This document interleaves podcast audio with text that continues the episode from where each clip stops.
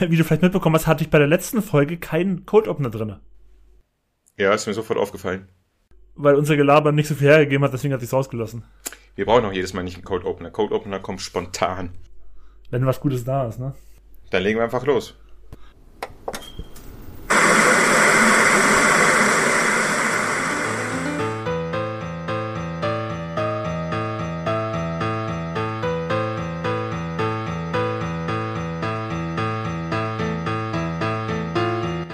Ich auch sagen. Neue Folge. Die Filmfeller sind zurück. Drei Jahrzehnte vor der Glotze. War das jetzt schon das Intro? Nein, noch nicht. Ich begrüße erstmal, oder? Für mich war das die Begrüßung. Alles klar, dann gehen wir jetzt einfach direkt rein. Scheiß drauf. Also, wie ihr hört, wir sind wieder da. Ihr habt auf uns gewartet und hier sind wir wieder. Waren wir lange weg? Ich finde, wir sind ganz oft da, oder wann strahlt sie wieder diese Folge aus? Da sind wir wieder in diesem Punkt, dass ich immer denke, dass, dieses, dass diese Episode live gesendet wird. Live. Also eigentlich war ja der Plan, live. dass die Episode erst nächste Woche kommt, aber wenn du möchtest, kann ich die auch schon jetzt schnell fertig machen. Live on Tour from the Westflügel Brunswick. Da brauche ich auch so eine Big Band. Nee, ist das eine Big Band? Du brauchst einfach nur einen Trommelwirbel. Die, nein, ich will so eine Band haben wie Harald Schmidt und Late, also mm. alle Late Night.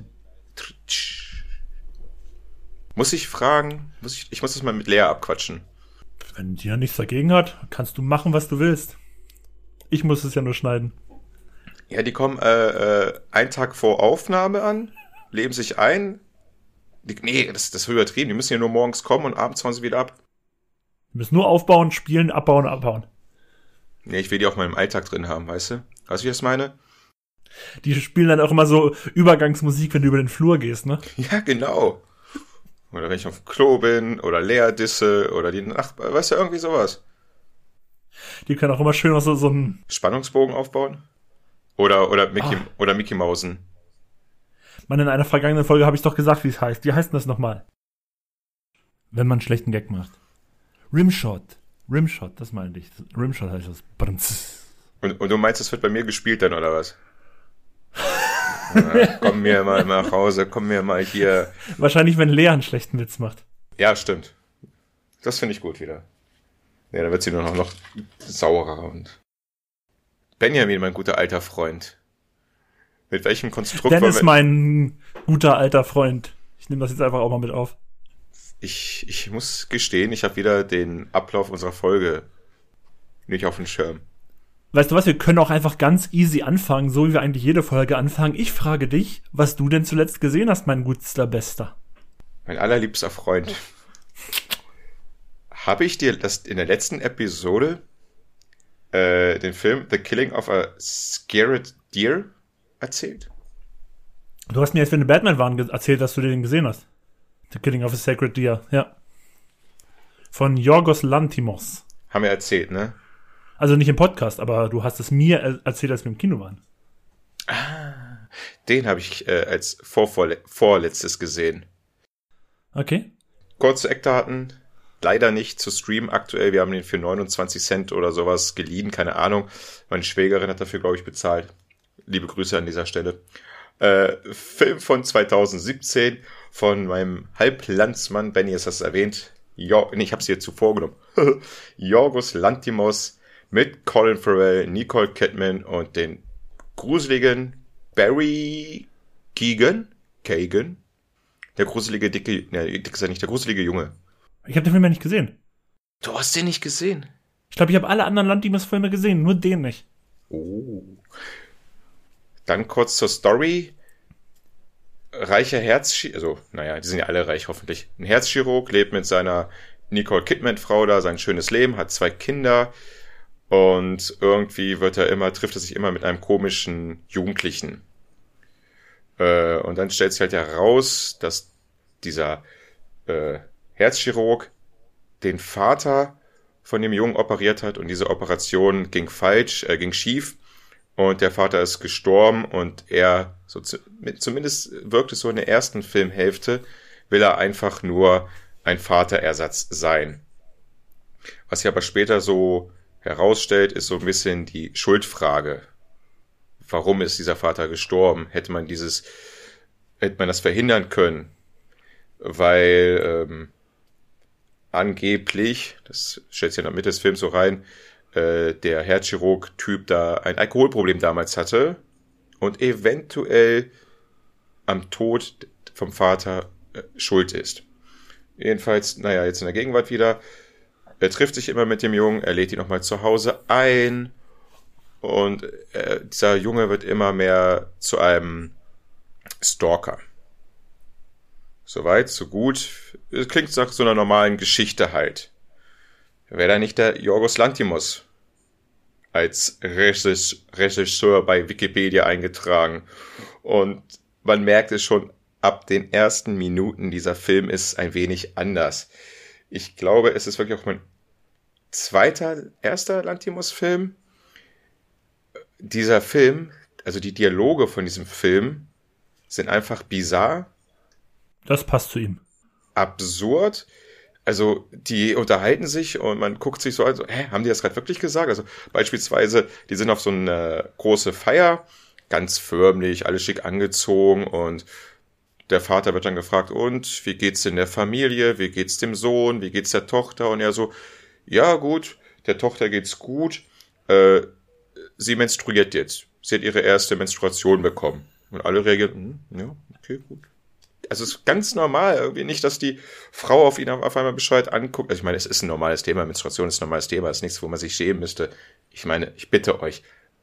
Aber es ist trotzdem komisch, wenn es der Vater auf einmal auf einer Party erwähnt, wo man nicht über Menstruation normalerweise als Thema hatte, sondern einfach. Ja, wenn, man, wenn das einfach so Smalltalk sein soll, den man mit, als Elternteil mit seinen Freunden hat. Aus dem Nichts hinaus, also wirklich, das ist ein bisschen skurril gewesen. Und alles weitere ist auch sehr skurril. Also diese Dialoge die Art von Dialog setzt sich weiter aus. Und außerdem, wie auch bei diesem Beispiel, kommt kein Entsetzen von dem gegenüberliegenden Gesprächspartner, weil alle Dialoge, na sagen wir mal, 95 Prozent der Dialoge sind, werden komplett emotionslos gesprochen. Die rattern es einfach sozusagen runter. Kein Erbeben in der Stimme, keine Senkung in der Stimme die erzählen sich da was und dadurch, dass das Skurrile, dadurch, dass keine Emotionen dabei sind, muss man extrem aufpassen, was die da sagen. Also mir hat der Film eigentlich sehr gut gefallen und ähm, ich werde dazu nicht weiter sagen, aber der Junge wird halt immer ein, ja, Stalker ist halt in den meisten Fällen, besonders wenn es in Hollywood oder in Film oder Serien ist, eine Art von Mitmensch, mit dem man nicht sich anlegen möchte. Yorgos Lantimos The Killing of a Scared Deer von 2000. Sacred. Was? Sacred? Nicht scared, sondern sacred. Sacred. Entschuldigung, Benjamin, ich habe. Das Heilige, nicht das äh, Verängstigte. Das Heilige, ja. Es wird auch, glaube ich, mit dem Titel. Es wird sogar am Ende, nein, übers Ende sprechen wir ja Gott sei Dank nicht, deswegen muss ich mir nicht immer den kompletten Film merken. Das ist das Gute daran. Nicht wie den. Also ich will ja nicht wie in der Raw-Folge, wo wir immer, nee, in der ersten Episode, wo wir immer den kompletten Film bis zum Ende ausklamüstert wollten, äh, noch mehr Fehler eingebracht hat und im Endeffekt den Zuhörern und Zuhörerinnen eigentlich alles versaut haben, die Spannung genommen haben. Also. So lernt man. So lernt man, so lernt man. Also diejenigen, die sich mal so ein bisschen abseits des normalen Films herantasten wollen, ich glaube, das ist ein guter Einstieg für Jorgos Lantimos. Das stimmt. Also so, ich bin ja, ich habe ja Lantimos direkt schon mit Dogtooth. Ich glaube, das war so sein erster Film, der internationale Aufmerksamkeit hatte. Den hat er, glaube ich, noch in Griechenland produziert. Hm. Das ist aber schon noch deutlich, also die, seine Filme sind alle nicht total eingänglich. Auch hier The Lobster ist es nicht oder auch The Favorite nicht. Aber ich finde, die haben alle was. Und wie du schon sagst, die haben alle auch etwas Bizarres an sich. Ja. Und äh, vor allen Dingen auch in den Dialogen. Und bei Dogtooth natürlich auch noch wirklich in der Story, wobei The Lobster von der Story her auch naja ist. Und deswegen, die haben alle dieses Bizarre an sich und ich mag den Stil eigentlich ganz gerne und tatsächlich, The Favorite war ja irgendwie der, der am meisten Erfolg hat, jetzt so kritikermäßig und auch so einspielmäßig. Aber das war das doch der normalste, oder? Genau, das ist es. Es war erstens der normalste und es war auch der, der mir persönlich am wenigsten deshalb zugesagt hat. Ich mochte die anderen mehr. Also ich, ich muss auch jetzt eine Sache zu diesem Film sagen. Äh, Favorite interessiert mich null. Das hatten wir schon damals. Also sobald sie im viktorischen Kleid, Kleidern da rumhüpfen, ist es für mich irgendwie langweilig die ganze Thematik. Bei dem Film, ich sag mal so, das, was den Kindern wieder passiert, ist sehenswert. Also ist nicht pervers, ist nicht eklig, ist auch nicht total brutal wie bei meinem letzten The, The House That Jack Bild, was ich ja mehrmals erwähnt hatte. Es ist einfach cool und wirklich skurril, was mit diesen Kindern, also cool ist es nicht, Gott aber es ist interessant anzusehen, sagen wir mal so. Und wie der Vater besonders der Vater dann drauf reagiert und versucht, das alles wieder in Ordnung zu bringen. Kurzer Einmerk noch. Damit bin ich fertig. Aber ich habe ja, ich bin gespannt. Den werde ich mir auf jeden Fall noch ansehen. Wie gesagt, das ist, glaube ich, der einzige Lantimos, der mir noch fehlt. Und deswegen bin ich da auch gespannt und werde den auch auf jeden Fall gucken. Du musst mir dann unbedingt erzählen, welches Lied dieses Mädchen singt. Okay. Die singt so ein Lied. And I see it, I let them burn, burn, burn. Na, na, na, na, na, na, na. Das hat wahrscheinlich auch voll was damit zu tun. Ich kann den Text nicht weiter da machen. Okay, ja, werde ich, werd ich hoffentlich dran denken, wenn ich den dann sehe. Let them burn, burn, burn. Leute, guckt euch den Trailer zu diesem Film an. Dort wird dieser, dieses Lied eingängig durchgespielt, im Hintergrund läuft es. Und diejenigen, oder derjenige oder diejenige, die mir dann über Instagram, wir haben übrigens einen Instagram-Account, die Filmfans haben einen Instagram-Account, die Antwort schickt. Ich müsste dafür so einen Jingle einspielen, der dann jedes Mal ertönt, wenn du das sagst, bei jeder Folge. Bekommt ein Filmfellers Fanpaket. Es hat einmal geklappt, das Fanpaket kam an und ich mache es wieder. Ich will dieses, diesen Titel haben. Teilnehmer der Filmfellers Company sind ausgeschlossen, Daddy. Du kriegst kein Filmpaket von mir. Schade. Muss ich meine Frau vorschicken. Okay, nee, Frau geht. Frau ist in Ordnung. Ja. Hast du nur die eine Serie oder hast du noch mehr zuletzt gesehen?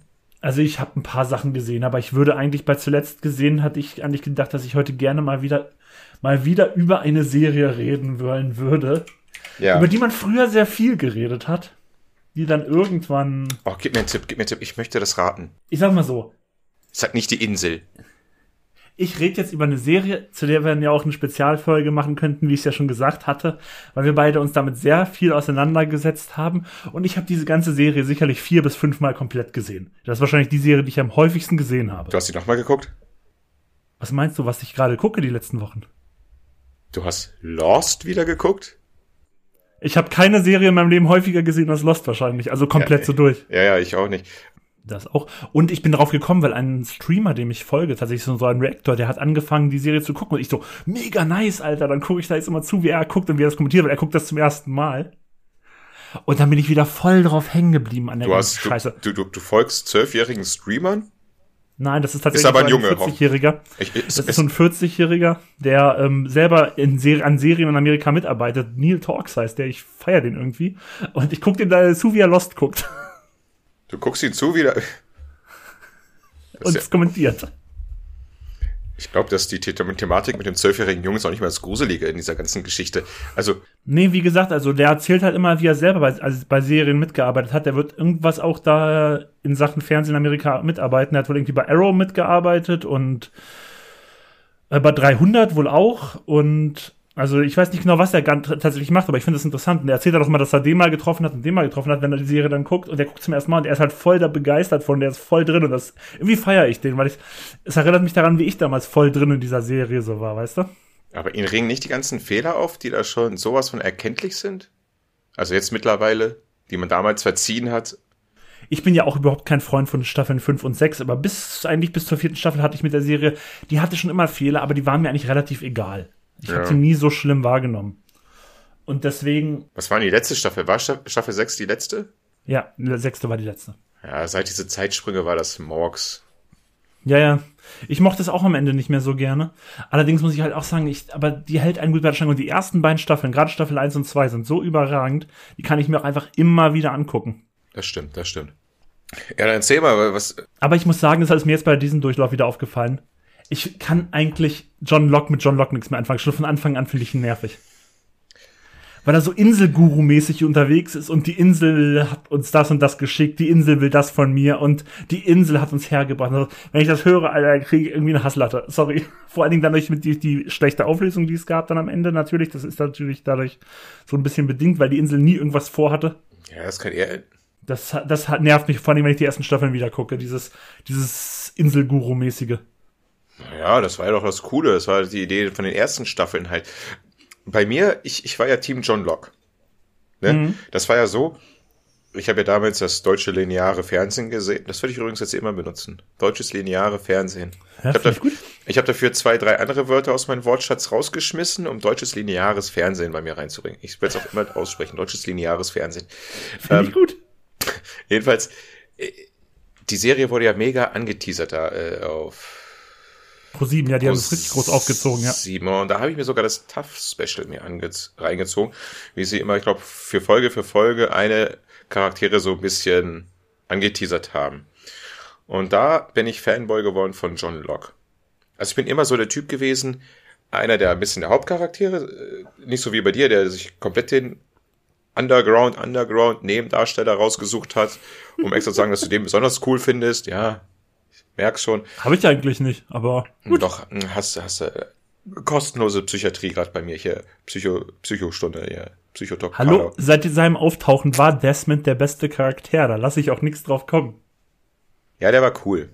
Aber trotzdem, ich war. Der hat auch einfach die schönste Geschichte von allen, meiner Meinung nach. War ein bisschen schön, die Liebesgeschichte, ne? Also die Konstante hier mit dem Telefoncall da von dem Frachter mit ihm und Penny, also ist ohne Scheiß, das kriegt mich jedes Mal wieder, ne? Da geht mir das Herz auf. Weißt ist du, auch jetzt dieses Mal in diesem Durchlauf wieder so gewesen. Kennst, kennst du dies, also abgehakt, ich bin Team John Locke. Was aus ihm geworden ist, ist war ein bisschen blöd. Mit, äh, was du erzählst mit Desmond da, ne? Wo er mit seinem Kumpel in einem Pub sitzt, das Bierchen da trinkt und da kommt doch das Lied. Welches Lied war denn das nochmal, was denn da oh. läuft? Ich weiß, was die Szene du meinst, aber, aber er denkt dann, jetzt ist die Szene mit dem Spiel, mit dem Tor und dann kommt der eine rein und schlägt der eine rein, dann ist es aber nicht so, dann war es erst eine Woche später, oder? Nee, so. nee, nee, nee, nee, warte, lass mich mal ausreden. Da war doch das in der Pub-Szene und dann war das auch hier Dama Lady oder sowas. Dama Lady, here we are. Oder, scheiße, welches Lied war denn das? Egal, und er ist auch so total ausgeflippt, dass er dieses Lied da gehört hat. Weil er sich so gefreut hat, weil er dann irgendwie gecheckt hat, verknüpft mäßig, weißt du noch? Ja, das war ja das, was ich gerade meinte, dass, dass er erst beim ersten Mal dachte, das wäre dieses Fußballspiel und dann kommt der eine rein, haut dem anderen eine rein. Aber dann war es so. gar nicht, das war erst eine Woche später. Achso, ich dachte, er war bei jemandem und eben wurde reingehauen. Stimmt. Es war eine Woche später. Stimmt, dann sitzt er da mit seinem Kumpel, ist total enttäuscht, dass es nicht geklappt hat. Erzählt von diesem Dings und in dem Moment kommt dieses Lied und dann denkt er, ach ja, stimmt, das Lied ist es. Und dann, was macht er dann? Fährt nach Hause, weckt seine Freundin, Schrägstrich Frau, keine Ahnung, ist auch egal. Und weckt sie doch total aufgeregt, ne? Ich weiß nicht mehr genau, worauf das nochmal hinausläuft mit dem, mit dem Ding in der. Ja, weiß ich auch Bar. nicht mehr. Jedenfalls, er weckt sie so und sie wacht auf und so, so, oh Gott, ey, Mensch, Desmond, guckt ihn noch verliebt an, du stinkst nach Pub, also nach Kneipe. Aber ist trotzdem nicht so sauer und sowas, ne? Und damals dachte ich so, oh Gott, das möchte ich auch.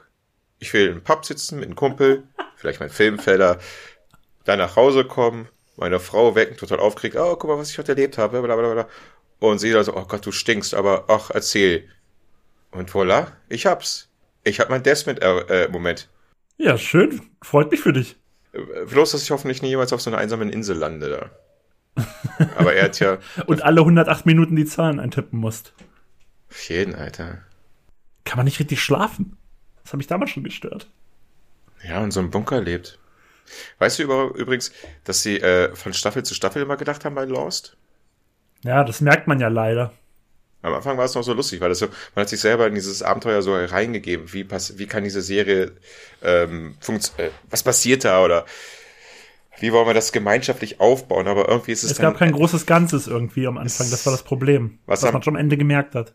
Was am Anfang noch geht, praktisch so ein Schulobjekt. Komm, wir kleben einfach mal ein paar sinnlose oder ein paar bunte Sachen auf unsere Flipchart-Ding ist am Ende dann eskaliert und wurde mit einem traurigen Blick der Lehrerin oder vom Lehrer quittiert.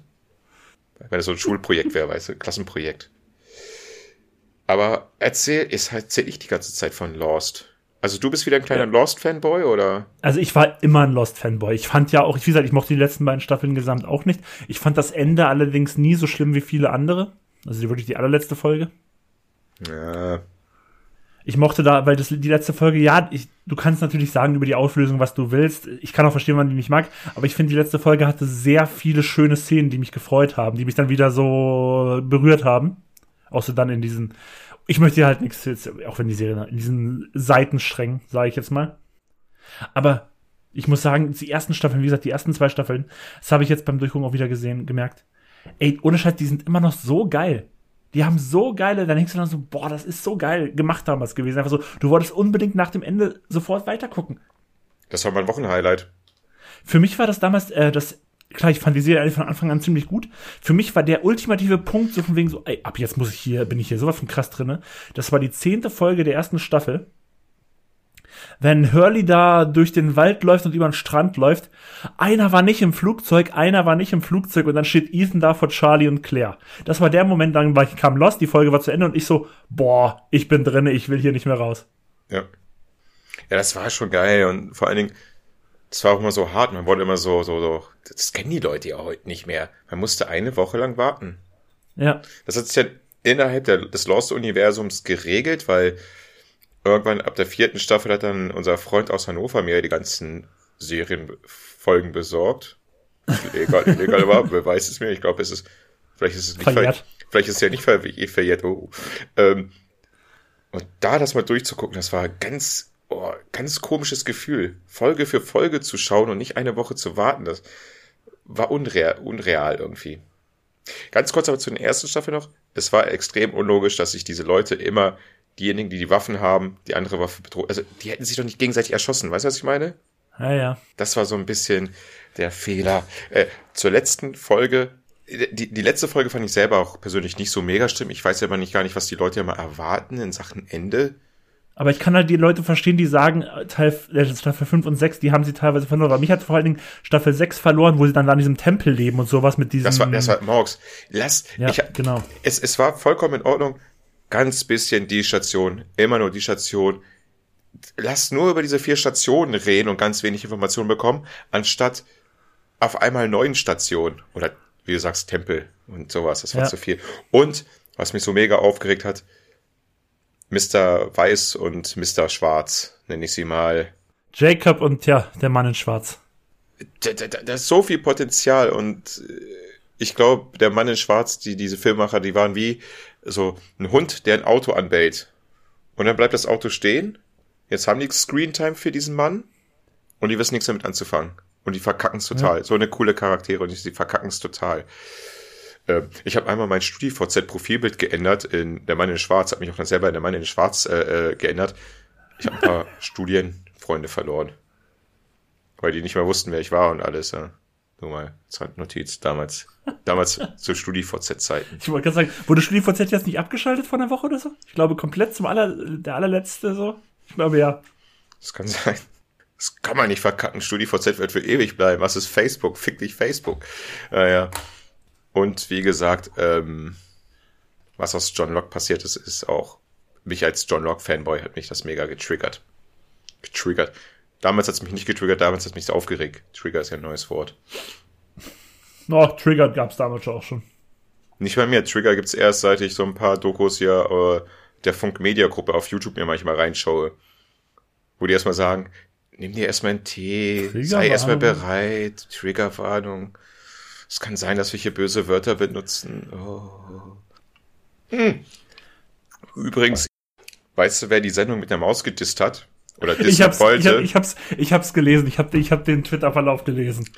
Alter, was für ein kleines, verkümmertes Stück eins Pimmel muss man denn sein, alias Julian Reichelt, ehemals Chefredakteur des Wixblatts Bild-Zeitung genannt und disst auf Twitter die wunderbare Sendung mit der Maus, weil ihn eine Folge aufgeregt hat, wo die Maus oder die zwei Männer da, ich weiß nicht mehr, wie sie heißen, ich, ich kannte die Namen mal.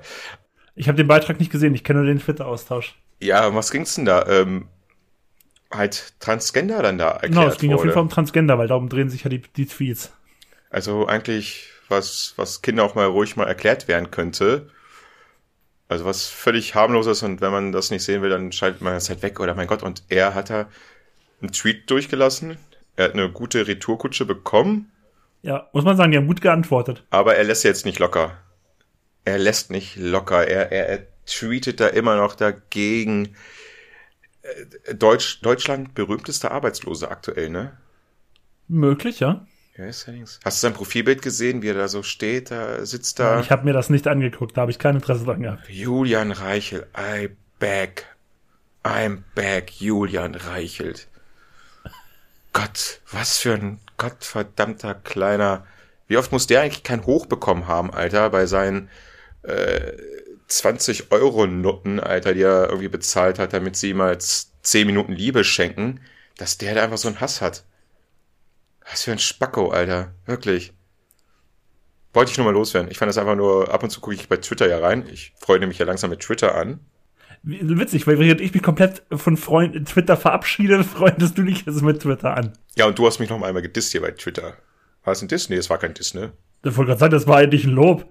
Mit meinen schönen Wunderlocken. Ja. Du siehst halt aus wie Timothy Chalamet. Ich würde sagen, die meisten nehmen das als Lob, auch wenn er da kein Hemd angehabt hat.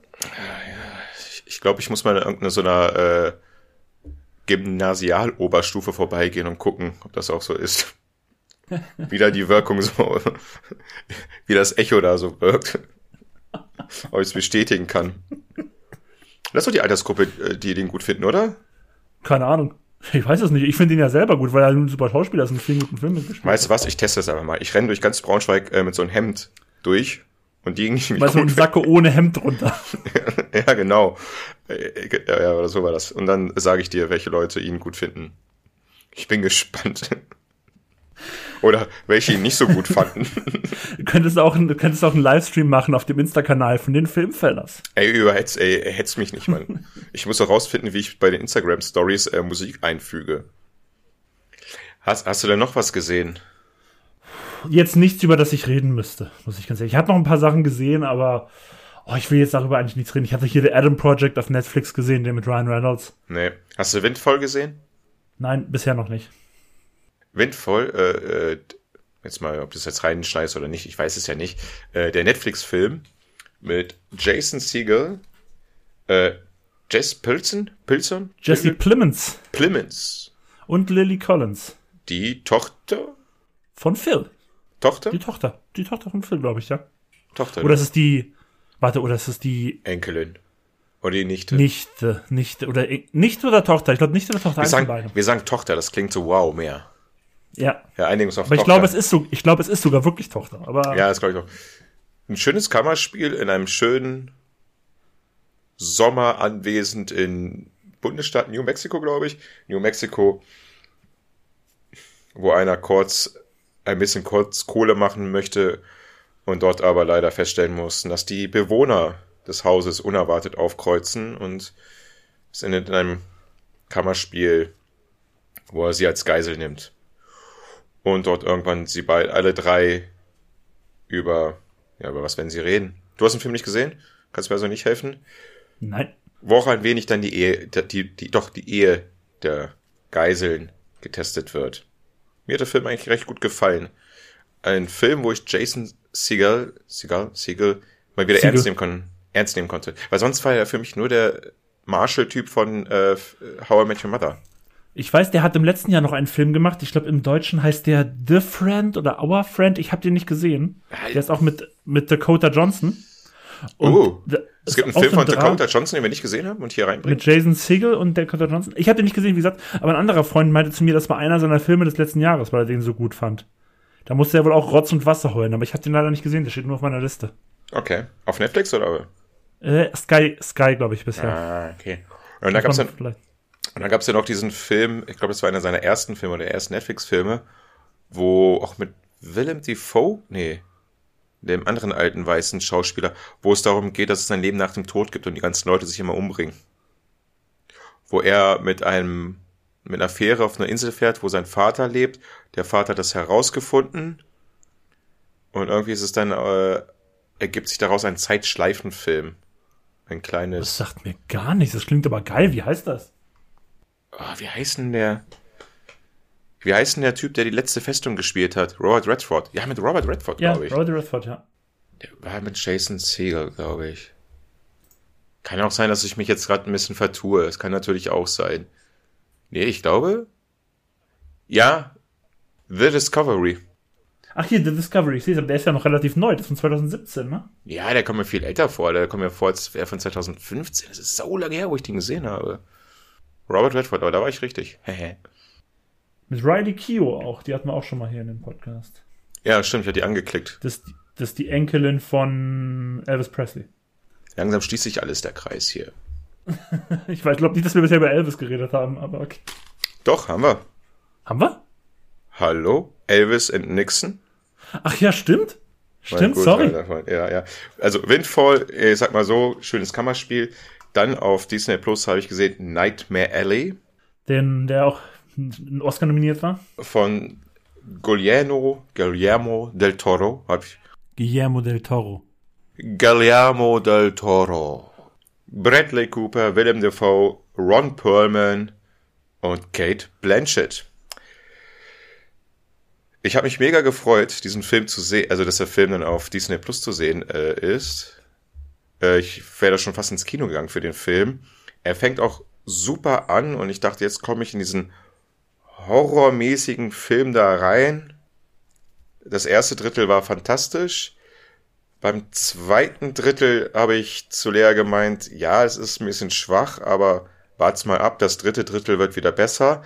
Es gab kein drittes Drittel. Das dritte Drittel war das zweite Drittel immer noch. Okay. Ja, ein cooler 30er Jahre Film North-Style. Ähm, der abgeheiratete Bradley Cooper, kein Job, kommt halt zu einem Zirkus, zu einem Wanderzirkus. Äh, erstmal wird er einfach, ist er ein Helferlein, baut die Zelte da auf für einen Tageslohn, warme Suppe und sowas. Und dann lernt er halt die Wahrsagerin mit ihrem Ehemann kennen und lernt deren Tricks. Und wird dann innerhalb des Zirkus ein bisschen größere Nummer, wo er dann lernt, wie die Tricks dann wirklich funktionieren. Mit diesem Einverständnis aber auch. Also die sind alle noch Freunde. Geht er auf große Solo-Tournee und das erfolgreich.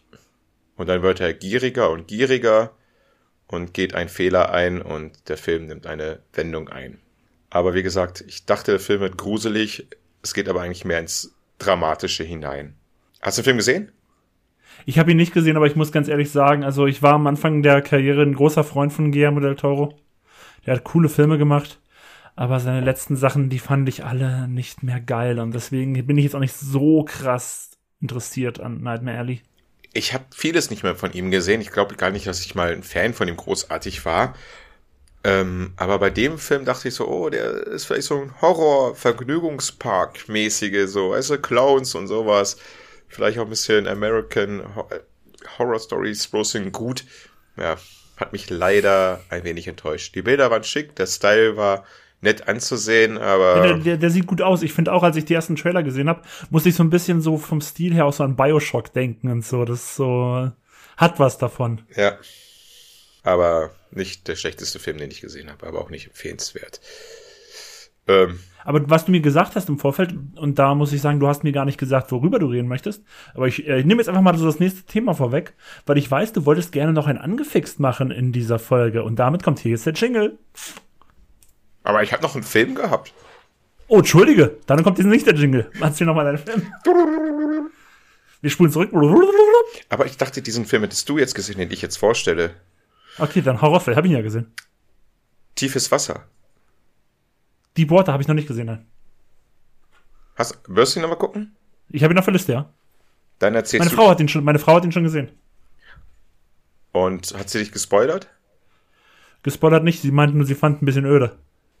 Ich stimme. Kann ich die spoilern? Vielleicht kannst du es auch ein bisschen spoilerfreier erzählen. Nein, ich warte, bis du ihn gesehen hast. Ich, ich möchte dich da völlig frei okay. da reinlassen. Völlig frei hineinlassen.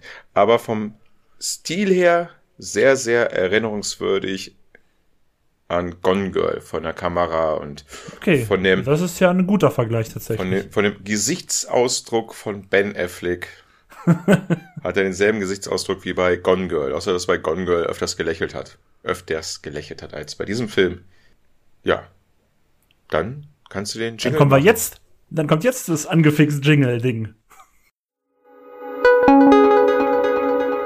Angefixt. Und worüber möchtest du reden?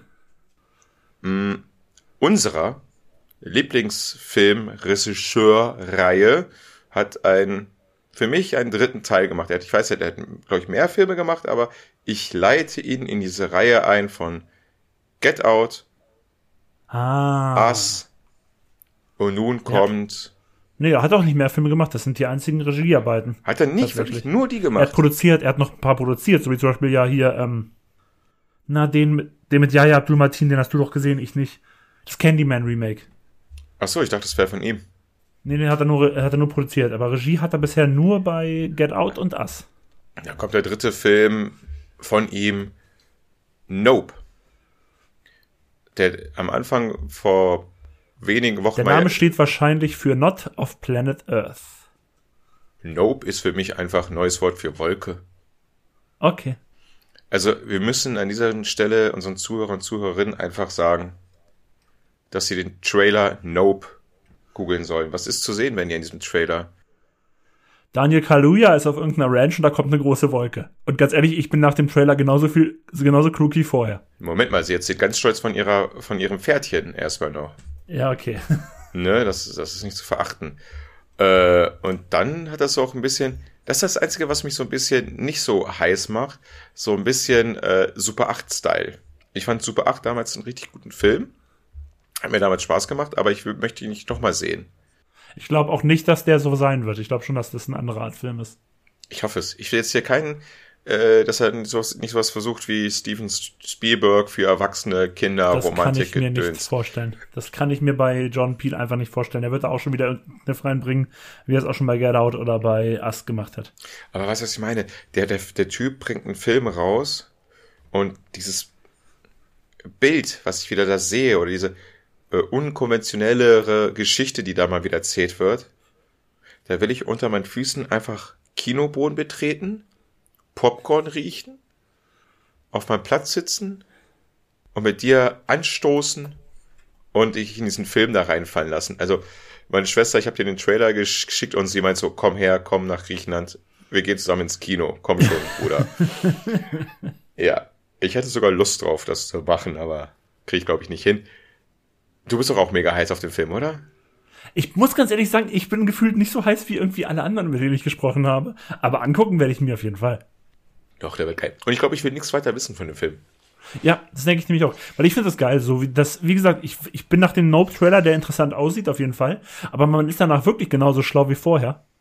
Ja. Und das finde ich eigentlich ganz geil. Also deswegen möchte ich auch vorher gar nichts anderes wissen. Aber es ist auch so, so geil, irgendwo da in dieser Wüste, wo dieser Autoverkäufer und man sieht auch noch andere Menschen, Protagonisten, Nebendarsteller, whatever, was und irgendwie kommt da was, was nicht so ganz cool ist für die ganzen Leute dort. Ich muss daran immer denken an so einen Typen, der immer seinen Kartoffelsalat immer auf den Teller klatscht. Warum? Die Begegnung der dritten Art. Den habe ich nie gesehen. Erzähl es niemandem weiter, bitte. Okay. Ich kenne nur Ausschnitte davon. Okay, ich bin still. Ich sag dir nur eins, die Aliens sind da Luschen, richtige Luschen. Alf ist gefährlicher. Die sind ja auch nicht böse in dem Film, soweit ich weiß, oder? Ja, meine ich ja, sind Luschen. Ich will böse Aliens haben. Böse Aliens sind viel cooler. So. Das waren die Filme, die ich zuletzt gesehen habe. Ich habe ja noch was geguckt. Musst. Was denn? Geguckt haben musst. Ich, uh, das hatte ich komplett vergessen. Ich, ich, ich werde etwas geguckt haben, gemusst haben. Ich bin übrigens ein, ich werde immer ein größerer Fan von abgeschlossenen Zeitformen. Plusquamperfekt oder Futur 3 oder Konjunktiv 8 oder weißt du, ich werde ein, den, den Verhörfilm geguckt haben müssen. Das ist Futur 2. Ich weiß es oder? nicht. Das ist das. Nee, ich, ich will doch die Ver Ich weiß nicht, wie sie alle heißen, aber ich rede damit gerne immer. Ich wollte gerade sagen, seit wann bist du denn so auf. Ich mach das, ich glaube, es macht das Alter. Das Geschwollene. Wenn ich mal reich bin, möchte ich schon von Anfang an reich klingen. Verstehst du? Mich interessiert mehr, wie du reich wirst, aber ich hoffe ja über die Filmverlass, dann werde ich es vielleicht auch. Ja, das wäre gut. Aber ich glaube, der Plan, im Lotto zu im Euro-Job zu gewinnen, ist äh, besser. vielleicht, ist, ähm, erfolgsversprechender, ne? Vielleicht bin ich zu diesem Zeitpunkt schon Millionär. Ab heute werden auch Dienstag, wir nehmen an einem Dienstag auf, Leute. Ähm, oh, jetzt hast du Stress, Benny, ne? Weil die Leute wissen, wenn wir aufnehmen, wie viel Zeit du brauchst, um das zusammenzuschneiden. Ähm, naja, wir hatten ja von vornherein gesagt, dass wir eigentlich der, die Folge erst nächste Woche rauskommen soll, aber wenn du möchtest, kann ich sie auch diese Woche noch fertig machen. Wie gesagt, ich denke, wie gesagt, es ist mir leid. Äh, Euro-Jackpot wird jetzt auch Dienstag äh, ausgelost. Dienstags und freitags. Für unsere Zockerfreunde unter uns. Nee, ich habe jetzt zufälligerweise. Ähm, nein, ich habe das Verhör noch nicht mehr verloren. Viel schlimmer, wir haben wieder unentschieden wir gespielt. Unentschieden gespielt und beim Abstimmen gewinnst du meistens. Haben Nur deine, einmal musste ich. Haben deine russischen Trollfreunde, deine weißt du, deswegen hängen die gerade alle noch vor Kiew und kommen da nicht weiter, weil die beschäftigt sind, dass ich hier den Verhörfilm gucken muss. Okay. Schämst du dich denn nicht, Benny? Äh, und ich, ich darf so gucken, ich, ich vergesse mir den Titel. A History of Violence. His- Violence, richtig. Ja. Wo habe ich denn hier meine Notiz? Ich muss immer ganz weit wegblättern, weil ich darf das nicht ins Mikrofon Witzigerweise ja ein Film, den wir letzte Woche, äh, letzte Woche in der letzten regulären Folge noch ich als zum Hauptthema hatte und der dann witzigerweise direkt ein paar Tage später zu Amazon zum Stream kam. Deswegen hatte ich ihm einfach Dennis vorgeschlagen zum Gucken, weil er ja in der Folge gesagt hat, dass er diesen noch nicht gesehen hatte. Finde ich sehr uneinfallsreich von dir, aber auch wiederum einfach, mh, wie sagt man so, Pragmatisch. pragmatisch gut. Äh, ja, ich durfte den Film sehen, A History, A History of Violence, ein Film von 2005 auf Amazon Prime, aktuell zu sehen, wie Benny gerade erwähnt hat. Äh, ein Film von 2005, der manchmal gar nicht gewirkt hat wie ein Film von 2005. Der wirkt älter, ne? Er wirkt teilweise viel, viel älter. Also auf jeden Fall seine Tochter da. Also über den Film muss ich glaube ich nichts mehr erzählen, weil ich glaube, du hast schon alles über den Film erzählt. Genau, wir haben jetzt, wir haben ja über den Film an sich haben wir letzte Woche schon, äh, letzte Woche in der letzten regulären Folge schon genug erzählt. Dann kannst du jetzt einfach deine Eindrücke schildern. Voll, voll gut, voll gut, voll. Deswegen hört euch einfach die Psychothriller-Folge nochmal an, falls ihr es vergessen habt oder es nicht gehört habt. Und alle anderen auch nochmal. Durch die Bank weg. Nehmt euch frei und hört euch da alles da an. Äh, oder hört einfach auf der Arbeit und seid einfach schlechte Arbeitnehmer und hört's während der Arbeit. Was ich gut fand? Nee, also erstmal, der Film kommt mir älter vor, als, als er ist. Durch die Art und Weise, wie die Musik dort eingespielt wird, ist, finde ich, sehr äh, 90er Jahre mäßig. Ich hatte an manchen Stellen des Films, also besonders am Anfang, äh, jedes Mal die Vermutung, Tom Hanks kommt um die Ecke. Weißt du, dieser 90er Jahre Tom Hanks. Seine Tochter, also haben die sich irgendwie vom Poltergeist äh, Re-Equipment, also die, die paar Leute, die von Poltergeist überlebt haben, das kleine gru- gruselige blonde Mädchen nehmen wir mal und dann bekommt sie am Anfang noch so den Albtraum. Ich dachte so, ey, wirklich Poltergeist-Feeling hoch drei. Das, die wirkt doch wie die kleine von, von Poltergeist, die kleine blonde. Ja, nur 20 Jahre später. Aber ja, ich stimme dir zu. passt nicht ganz. Was davor aber zu sehen ist, ist, glaube ich, einer der coolsten und also überhaupt nicht auf den äh, Filmradar zu sehenden Anfang eines Films. Nämlich, wie sie zwei Gangster am Anfang vorgestellt werden. In dem Hotel. Also ihr müsst, ihr müsst euch das so vorstellen. Man sieht halt eine Einblendung von so einem typischen Motel, was irgendwie in, der, in so irgendeinem so einem Wüstenstaat ist. Man sieht so zwei abgehaltene, also na, zwei normale Typen, wie sie da rauskommen. Sehr gemächlich. Der eine noch gemächlicher, als man noch gemächlich sein kann. Rückt noch so ein Campingstuhl ein Zenti einen halben Zentimeter gerade, wo ich mir schon denke, Freak! Und ich bin schon ein Freak. Steigen ein, der eine geht schon mal weiter und der eine fährt los, fährt in einer Geschwindigkeit und in einer Kürze der Strecke, also noch viel, viel kürzer als von Bang, Boom, Bang, sind na ist ja geil, ist brech aus, fährt, fährt drei Meter zum äh, äh, äh, Büro weiter, sein Kumpel kommt raus und er fragt den anderen, ey, warum hast du so lange gebraucht? Na, ich hatte Ärger mit dem Hausmädchen. Äh, doch Hausmädchen? Irgendwie sowas. Und dann, wir brauchen Wasser. Hast du Wasser? Nein. Und der schickt halt der andere, der gerade das Auto gefahren ist, rein, um Wasser zu holen. Und dann geht er halt rein und sieht, sieht dieses Zimmer, ach, Zimmermädchen. Ich hatte Ärger mit dem Zimmermädchen. Und sieht das tote Zimmermädchen erschossen auf dem Boden und ich glaube noch eine andere Hotelangestellte auf dem Boden. Und das ist schon eigentlich Tarantino-like mäßig. Also eigentlich ganz cool. Dann kommt eine Szene, die ziemlich hart ist, weil da noch ein kleines Mädchen dann wiederum in Mhm. diesen Büro reinkommt. Und äh, genau, vorher wird noch so ganz leicht eingeblendet A History of Violence. Und du denkst dir so, was für geile, also was für abgefuckte, richtig tief böse Bösewichte werden da eigentlich da reingebracht. Und wie Benny schon erzählt hat, die überleben ja leider nicht sehr lange. Was ich eigentlich in dem Moment eigentlich sehr schade finde, weil ich war eigentlich voll der Fan von den beiden. Weil wie sie in diesen Ort da reingekommen sind, wie sie diesen College-Typen da böse angeguckt haben, nur durch Blicken hat er komplett seinen Schwanz eingezogen und wie sie dann in den Diner reingekommen sind und dieses Diner dann in Beschlag genommen haben. Mega nice.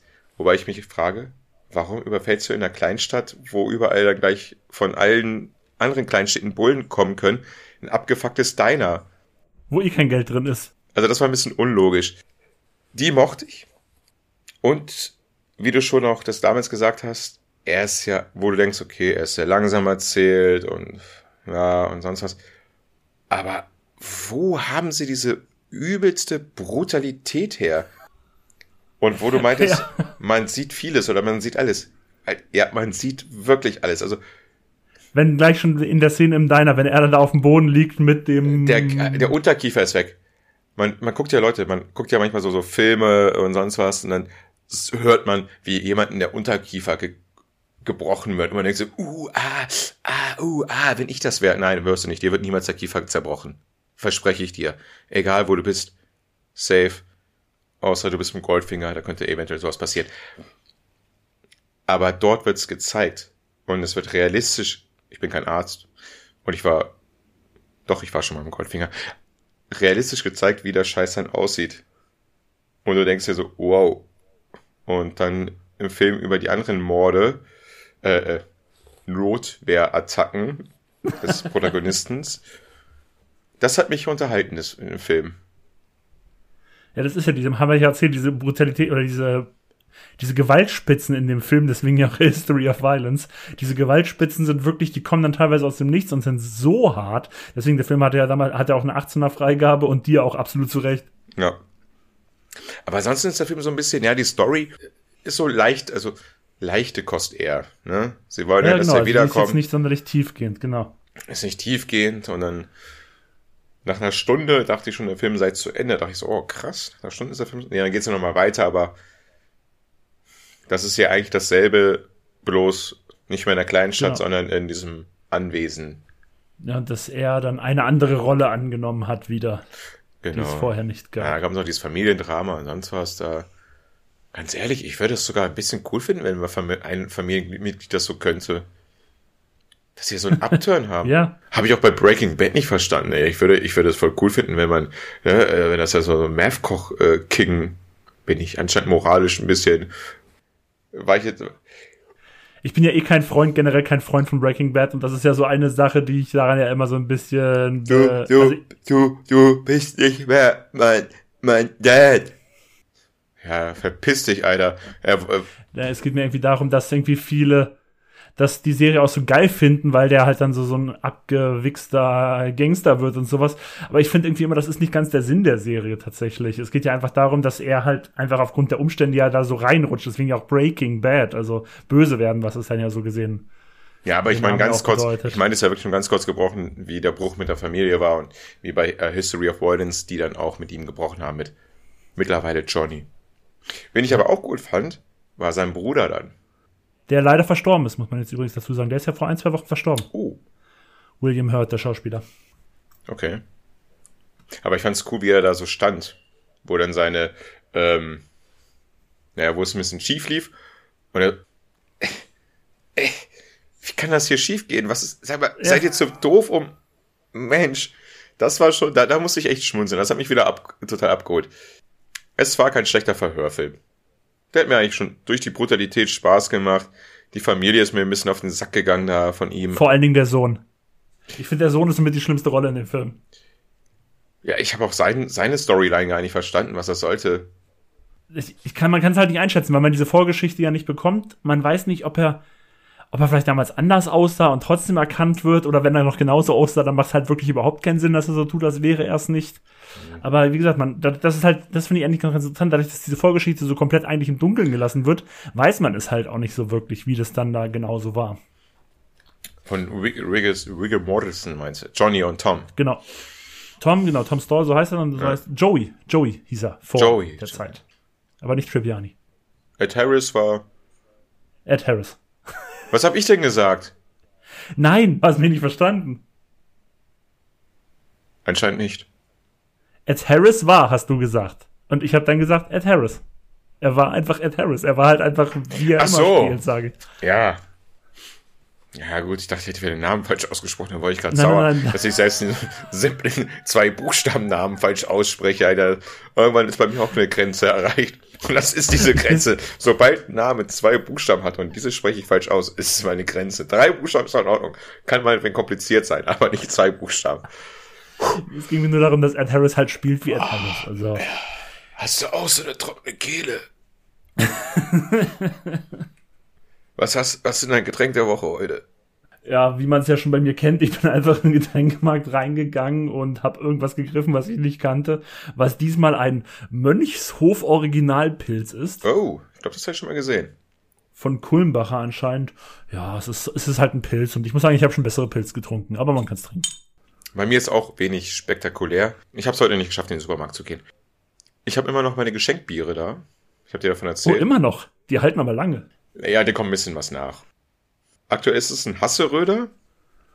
Als Pipeline, damit Lea nicht äh, aufstehen muss, habe ich da noch äh, ein Bitburger stehen. Ein Bitburger Fußballbier. Es sind, ich muss mal gucken, wann die Biere abgelaufen sind. Wann war das letzte große Turnier?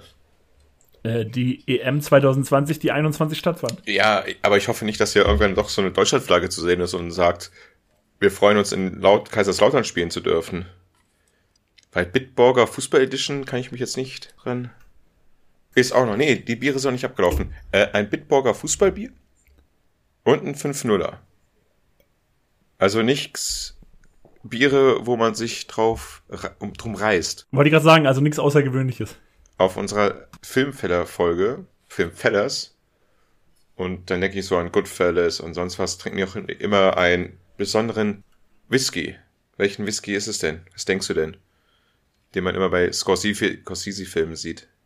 Das kann ich dir nicht sagen. Ich, jetzt zeigst du es mir. Ah, JB. Ich glaube, den besitze ich schon seit acht Jahren. Ich dachte jetzt, du sagst mir hier diesen, weil wir vorhin über Lost gesprochen haben, hier den McCutcheon, der dann immer bei Lost vor. Ja, genau. Und ey, das finde ich aber so gut, dass diese Filme da, ähm, dass sie mit sowas immer spielen. Mit Getränken oder Büchern und so. Bei Lost habe ich übrigens mein Lieblingsbuch kennengelernt. Catch 22, ja. So hieß ja auch eine Folge. Von Desmond. Mhm. Ja, ich glaube, es war eine Desmond-Folge.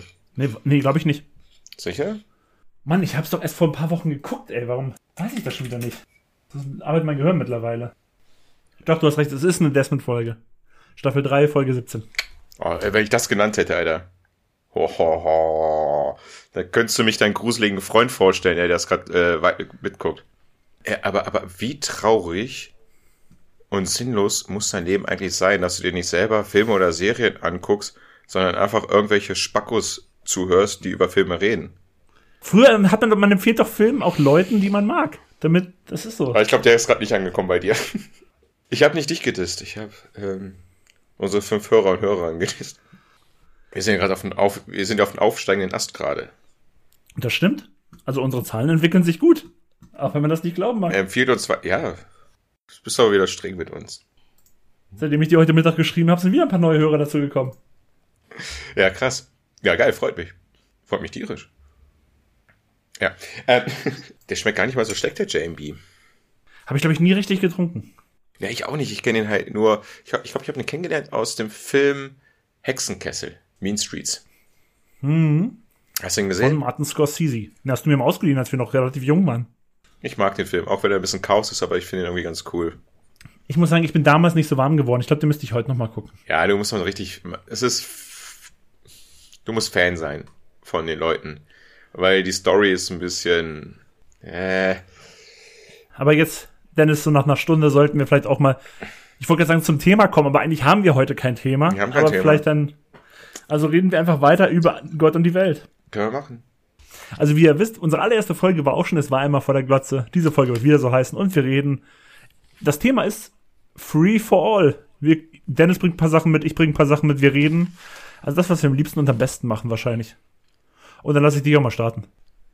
Und beim Vorbereiten dieser Episode, bis- speziell auf dieses Thema, also die Haupthausaufgabe, die ich mir dann immer stelle, daran merkst du, dass ich nicht die Folgen runtergeladen habe, die alten. habe ich euch schon True Detective vorgestellt? Nein. Oh, Gott sei Dank. Wir haben aber mal kurz drüber geredet. Ich glaube, es lag nämlich daran, weil ich dir damals die DVD oder Blu-rays gegeben habe. Kann das sein? Und ich, ja, genau, die ich jetzt noch vermisse. Genau, stimmt, deswegen haben wir darüber geredet. Aber ich habe nicht erzählt von der Serie. Nee, genau, wir haben nur darüber geredet, dass du damals die Blu-ray von mir bekommen hast und dann hat dir die Blu-ray irgendwie abhanden gekommen ist. Wer hat sie? Wer hat meine True Detective Staffel 1 DVD-Box? Ich sage ganz bewusst Staffel 1, Denn die Anthologieserie, die 2014 begonnen hat, mit dieser einen Staffel, hat noch zwei weitere Staffeln. Wenn es noch eine vierte, vierte Staffel gibt, ist mir das komplett nicht entgegengekommen. Nee, auch nicht. Ich habe auch nur Teil Staffel 2 geguckt, Teil, Staffel 3 habe ich dann schon ausgelassen. Ich habe Staffel 2 angefangen. Eigentlich gute Schauspieler mit dabei. War, Colin Farrell, aber irgendwie bin ich nicht warm geworden. Genau, reden wir lieber über Staffel 1. Tschüss. Und dritte Staffel. Ich so, oh, eine dritte Staffel, auch guter Schauspielername, den ich vergessen habe. Marshallah Ali. Großer schwarzer Mann, Marshall Ali. Nein. Langweilig. Weg. Begeben wir uns wieder ins Jahr 2014 zur Staffel 1 und sehen wir dort Matthew McConaughey und Woody Harrison, wie sie halt True Detectives spielen, in drei Zeitebenen. Begeben wir uns in, der erst, in die erste Zeitebene, ins Jahr 1995. Aber warte mal ganz kurz, war das wirklich 2014? Ich habe mir 2014 aufgeschrieben, ja. Okay. Keine Ahnung. Meinst du, die ist, die, die, die ist älter, oder? Nee, das kann sein, 2014. Ich, ich, kann auch sein, dass ich komplett falsch liege, weil ich bin der Meinung, ich habe die noch in Berlin geschaut und ich habe nur bis 2013 in Berlin gelebt. Ja, hast du die Raubkopie irgendwie. ja, dann googeln wir halt kurz. Ist überhaupt nicht scheiße, dass du mich da rein im Redefluss da gerade gestört hast. Ist vollkommen in Ordnung, Alter. Warte mal ab, Alter, wenn, wenn du deine. Ja, ja, stell dir mal eine Scheiße vor. Ich habe da vielleicht ein, zwei Fragen nebenbei. So, jetzt guck mal hier, 2014, du Penner, Alter. Ja, dann hast du recht. Dann lag ich falsch. Ja, es war eine gute Serie, das war also gute Nacht. War dir das beschissene Jahr gerade so wichtig, ganz ehrlich? ich, ich bin da, hab mich daran aufgehangen, es tut mir leid.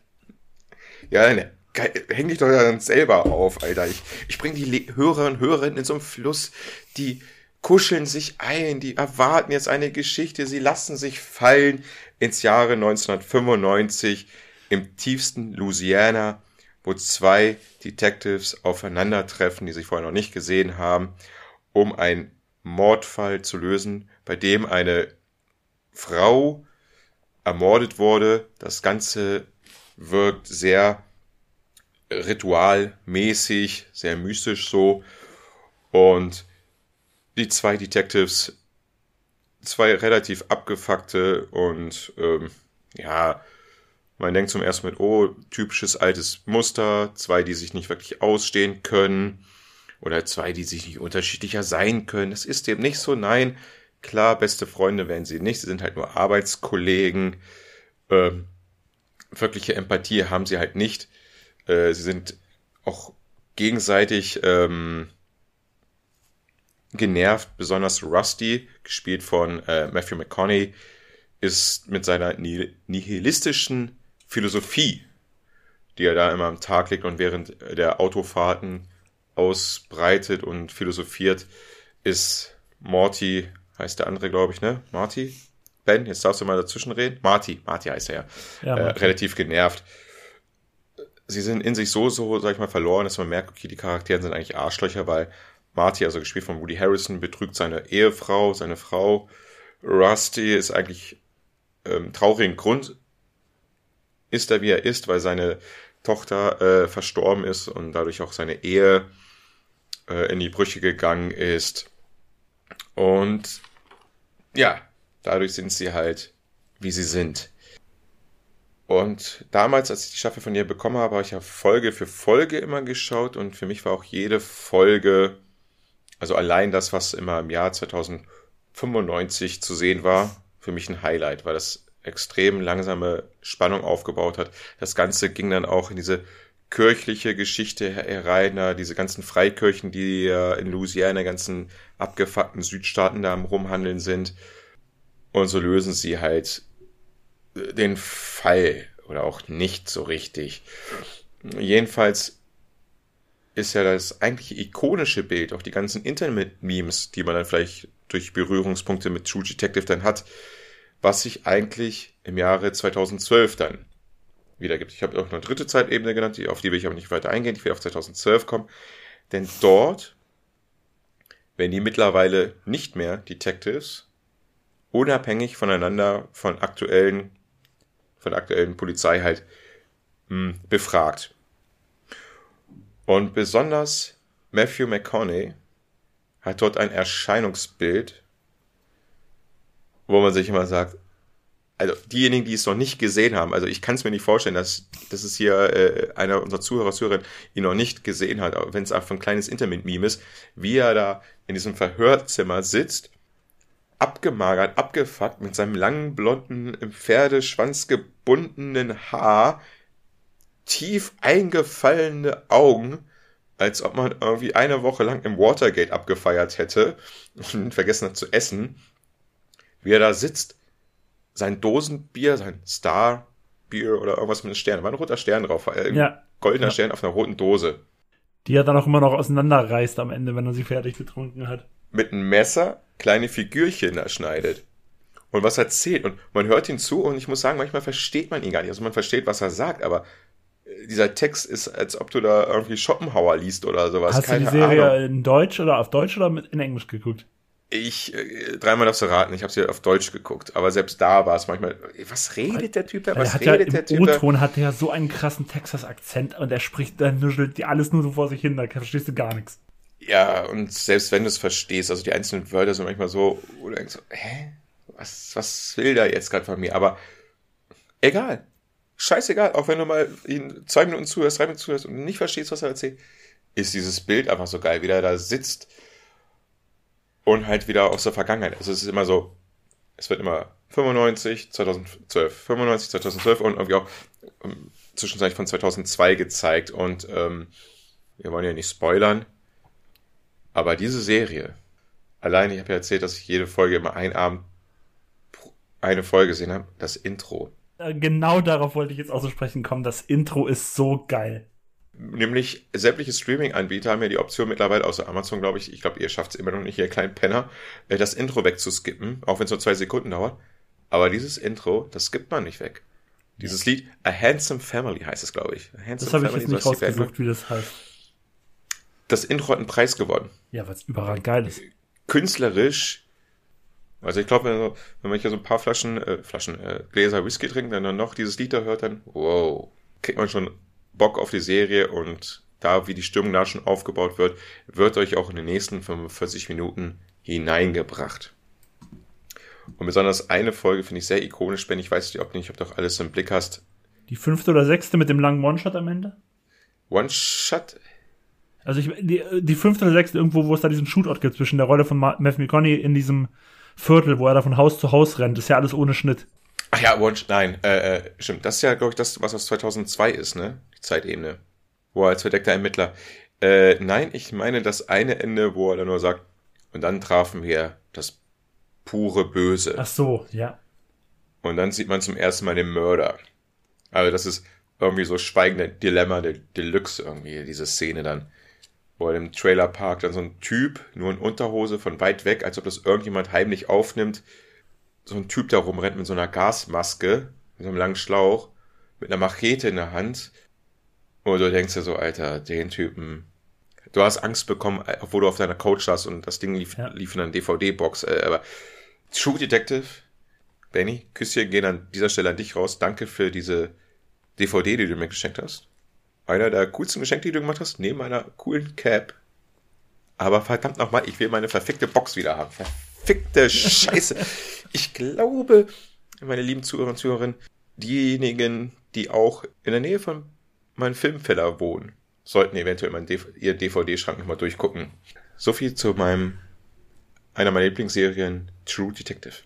Kann ich mich nur anschließen. Ich habe damals die erste Staffel, als sie kam, so hart gefeiert. Also die war damals so überragend. Die hatte ein, eine solche Atmosphäre erschaffen. Das war wirklich, das war dieses, du hast einfach gehofft, du hast die Folge gesehen, so, ich habe es ja damals äh, schon vor dir, ich hatte es ja nicht auf DVD, ich habe es dann. Du hast ja das, die Originalversion 2013 schon in Berlin bekommen. Haha.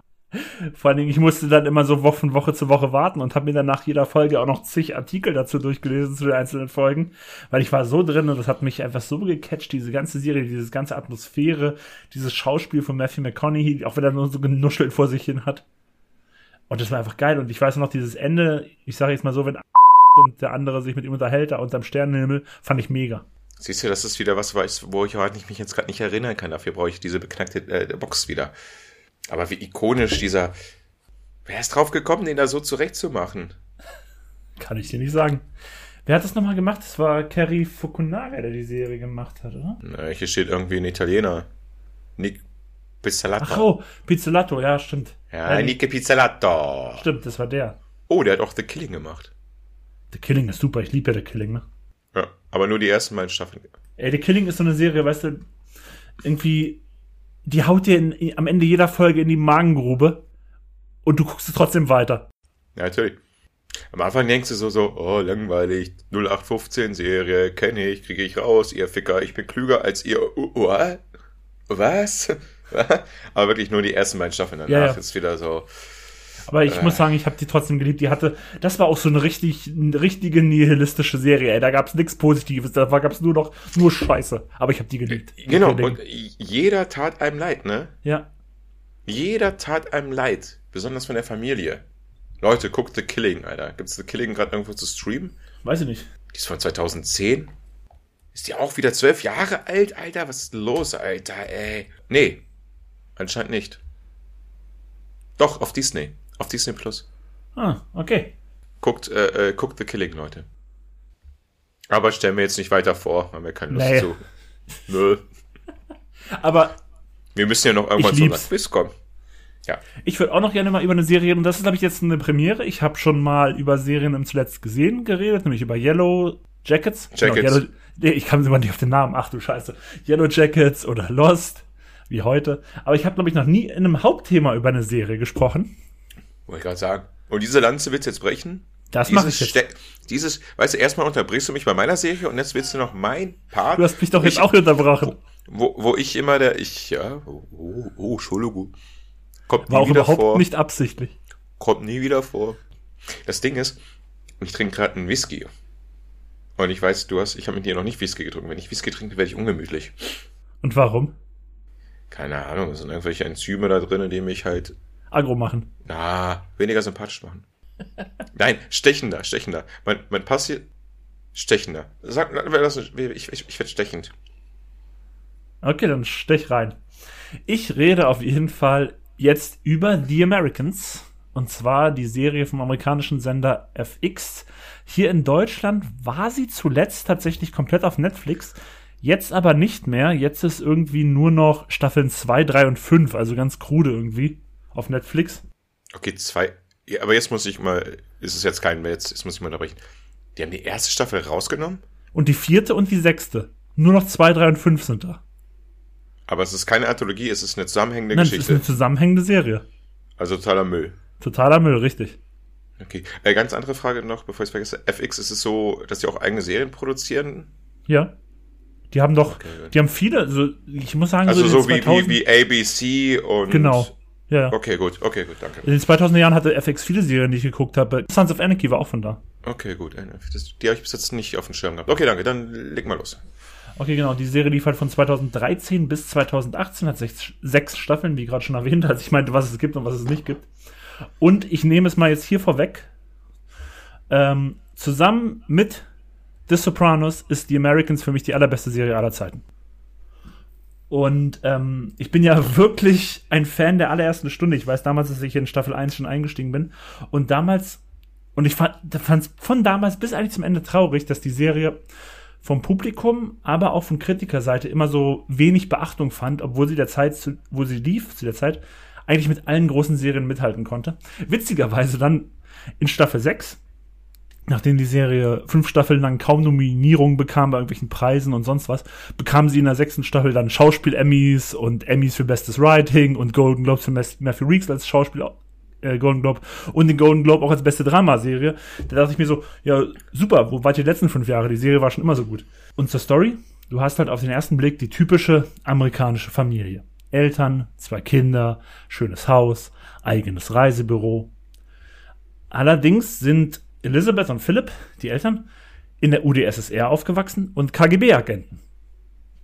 Und die Serie beschäftigt sich dann mit der Spionage, die die beiden betreiben, deren Beziehung zu den eigenen Kindern, die natürlich nicht wissen, woher die eigenen Eltern kommen, und noch so ein, zwei Nebencharakteren auch auf Seiten des FBI. Und diese Serie ist an manchen Stellen super spannend. Sie kann aber auch, also sie kann teilweise so brutal sein. Also da gibt es Szenen, wenn da irgendwelche Leichen vergraben und zerschnitten werden oder sonst was. Auch übelst brutal, wie wir vorhin schon bei Cronenberg waren.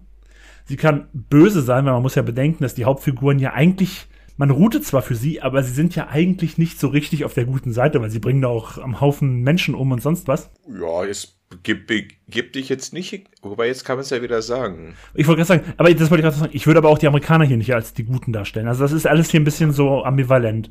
Ja, Entschuldigung, würdest, Entschuldigung, würdest du das jetzt nicht so machen?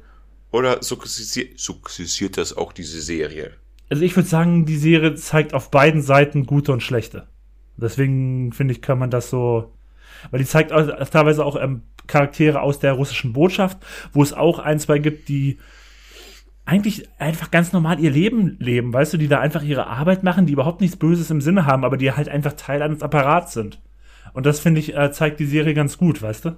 Also es ist nicht auf jeden Fall eine Serie, der Westen gut, der Osten Nein, böse. nein, finde ich nicht. Und das, das ist, finde ich, schon, schon, auch schon sehr hervorzuheben, weil es ja eine amerikanische Serie ist und die das ja gerne so machen. Aber letztlich muss man, muss man halt sagen, man routet ja als, du bist ja als Zuschauer trotzdem irgendwie auf der Seite von denen, weil die sind deine Hauptprotagonisten. Also erstens hätte mich auch sehr stark überrascht, wenn jetzt eine Serie, die, was ist gesagt, von 2013? Ja. ja. Ich habe gerade auf das Fenster von 2013 immer noch zum alten Muster verfallen würde, von wegen, äh, Schwarz-Weiß, gut, böse. Also deswegen, und ich habe diese Serie von Anfang bis Ende geliebt. Ich finde Matthew Reese überragend als Philip. Ich liebe ja Carrie Russell schon immer, schon seit Felicity liebe ich Carrie Russell. Und genau, also ich finde, die ist super besetzt in diesen Rollen. Die hatte noch so, so ein paar Frank Langella so als Nebendarsteller später oder auch so die teilweise die russischen Rollen.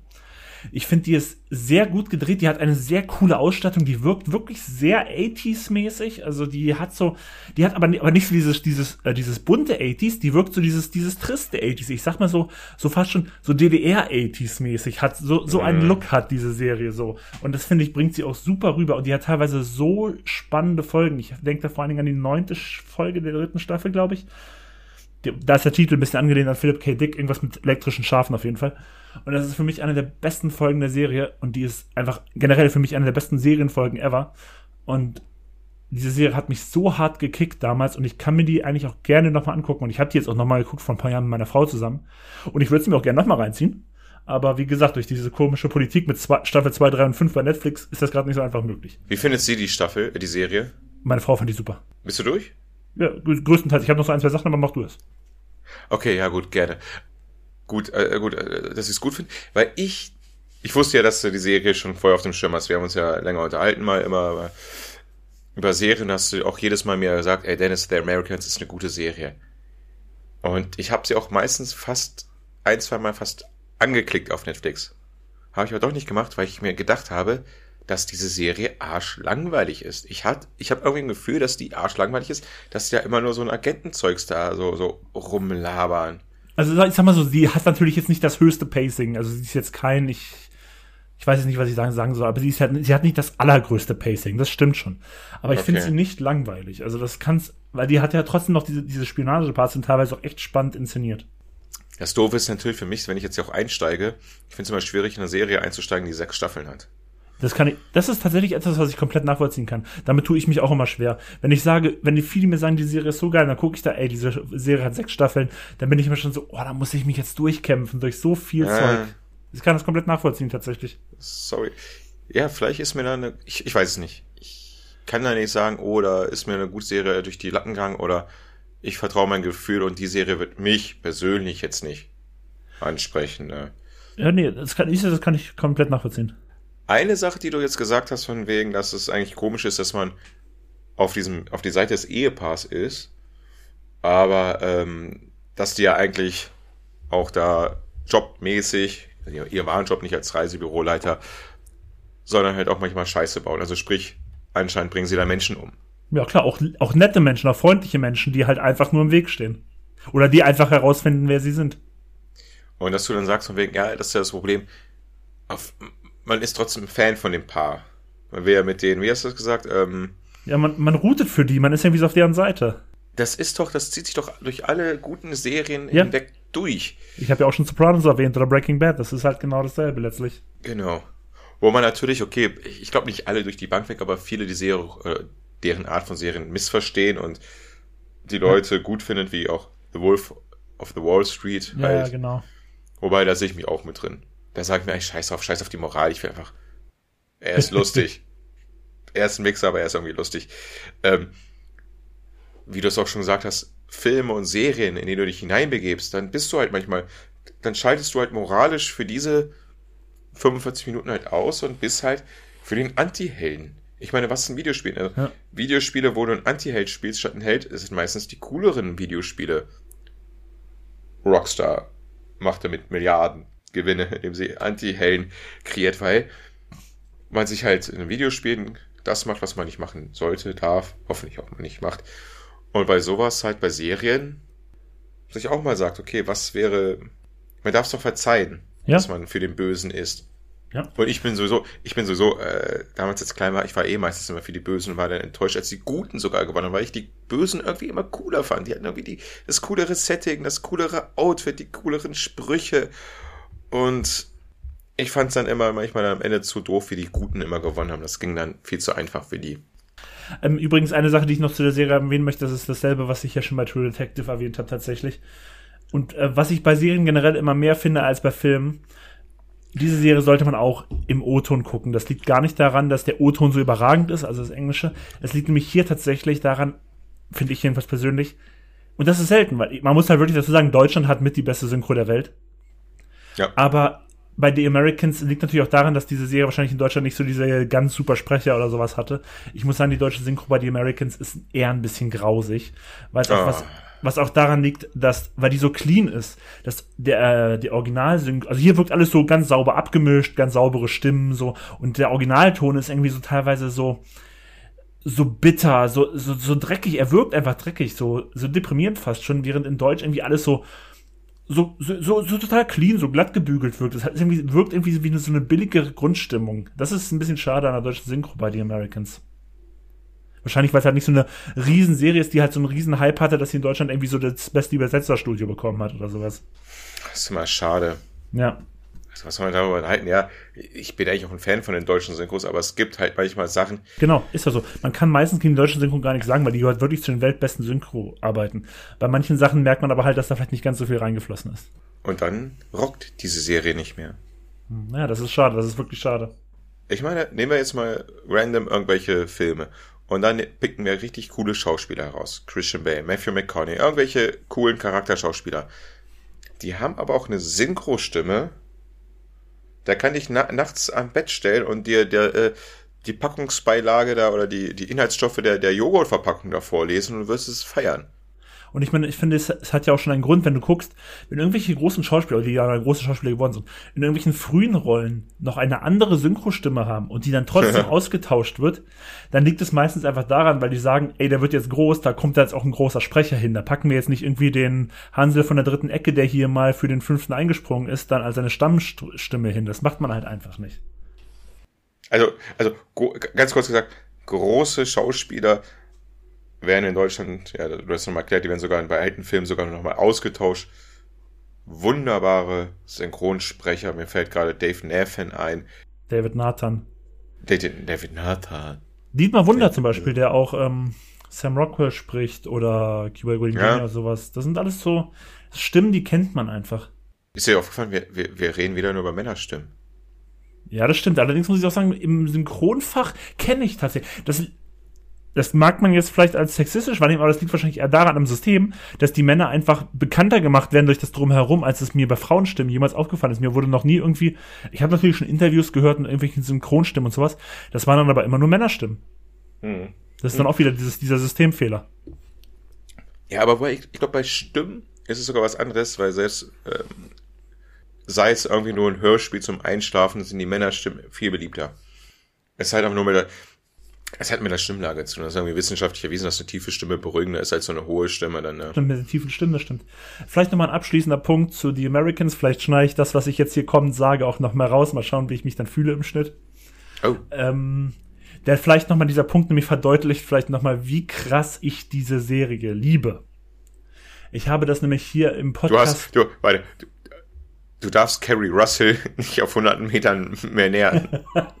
ich habe das hier noch nie erwähnt im Podcast. Aber ich bin ja Vater. Ja. Und wenn ich sagen würde, der zweite Vorname meines Sohnes hat den Ursprung in dieser Serie, wäre das nicht gelogen. Was? Echt? Der zweite Vorname meines Sohnes kommt aus dieser Serie, ja. Zweiter Vorname? tu es einer, Alter, ey. Respekt. Ich muss aber sagen, liebe Grüße an dieser Stelle, wenn das noch drin ist. Ihr habt nur den zweiten Platz gemacht, weil unser guter dritter Freund aus Bayern. Kriegst du da alle Namen zusammen? Ein Name ist von, von, von Star Trek. Oh, das, das weiß ich nicht. Ja, ich habe Star Trek ja nie gesehen, aber ich weiß auch nicht, in welchem Star Trek das hier ist, Alter. Es gibt ja tausend Star Treks hier. Das nächste Jahrhundert. Was hat er denn mal geguckt? Deep Space Nine? Voyager? Die, alle, alle drei, die du gerade genannt hast, hat er alle geguckt. Gott, das ist so ein Freak, der Typ, Alter. das kannst du ruhig drin lassen, glaube ich. Das habe ich nie gerafft, Star Trek. Null, gar nichts. Ich muss sagen, ich habe es teilweise auch geguckt. Das kann ich, kann ich auch nicht verhehlen, dass ich es mal hier und da auch geguckt habe, aber, aber ich habe, aber die Filme habe ich auch alle gesehen. Ich glaube, ich keinen Star Trek-Film, den ich nicht gesehen habe. Ah, wirklich nur teilweise die alten Filme da. Die neuen, auch wenn sie gut sein soll oder andere wieder scheiße, keine Ahnung, ey. Kommen wir mal zum coolen Film, den coole Leute gucken. Ich wollte gerade sagen, weil bei mir ist gerade auch zu, so, so heiß hier im Zimmer. Vielleicht solltest du mal übernehmen. Oh.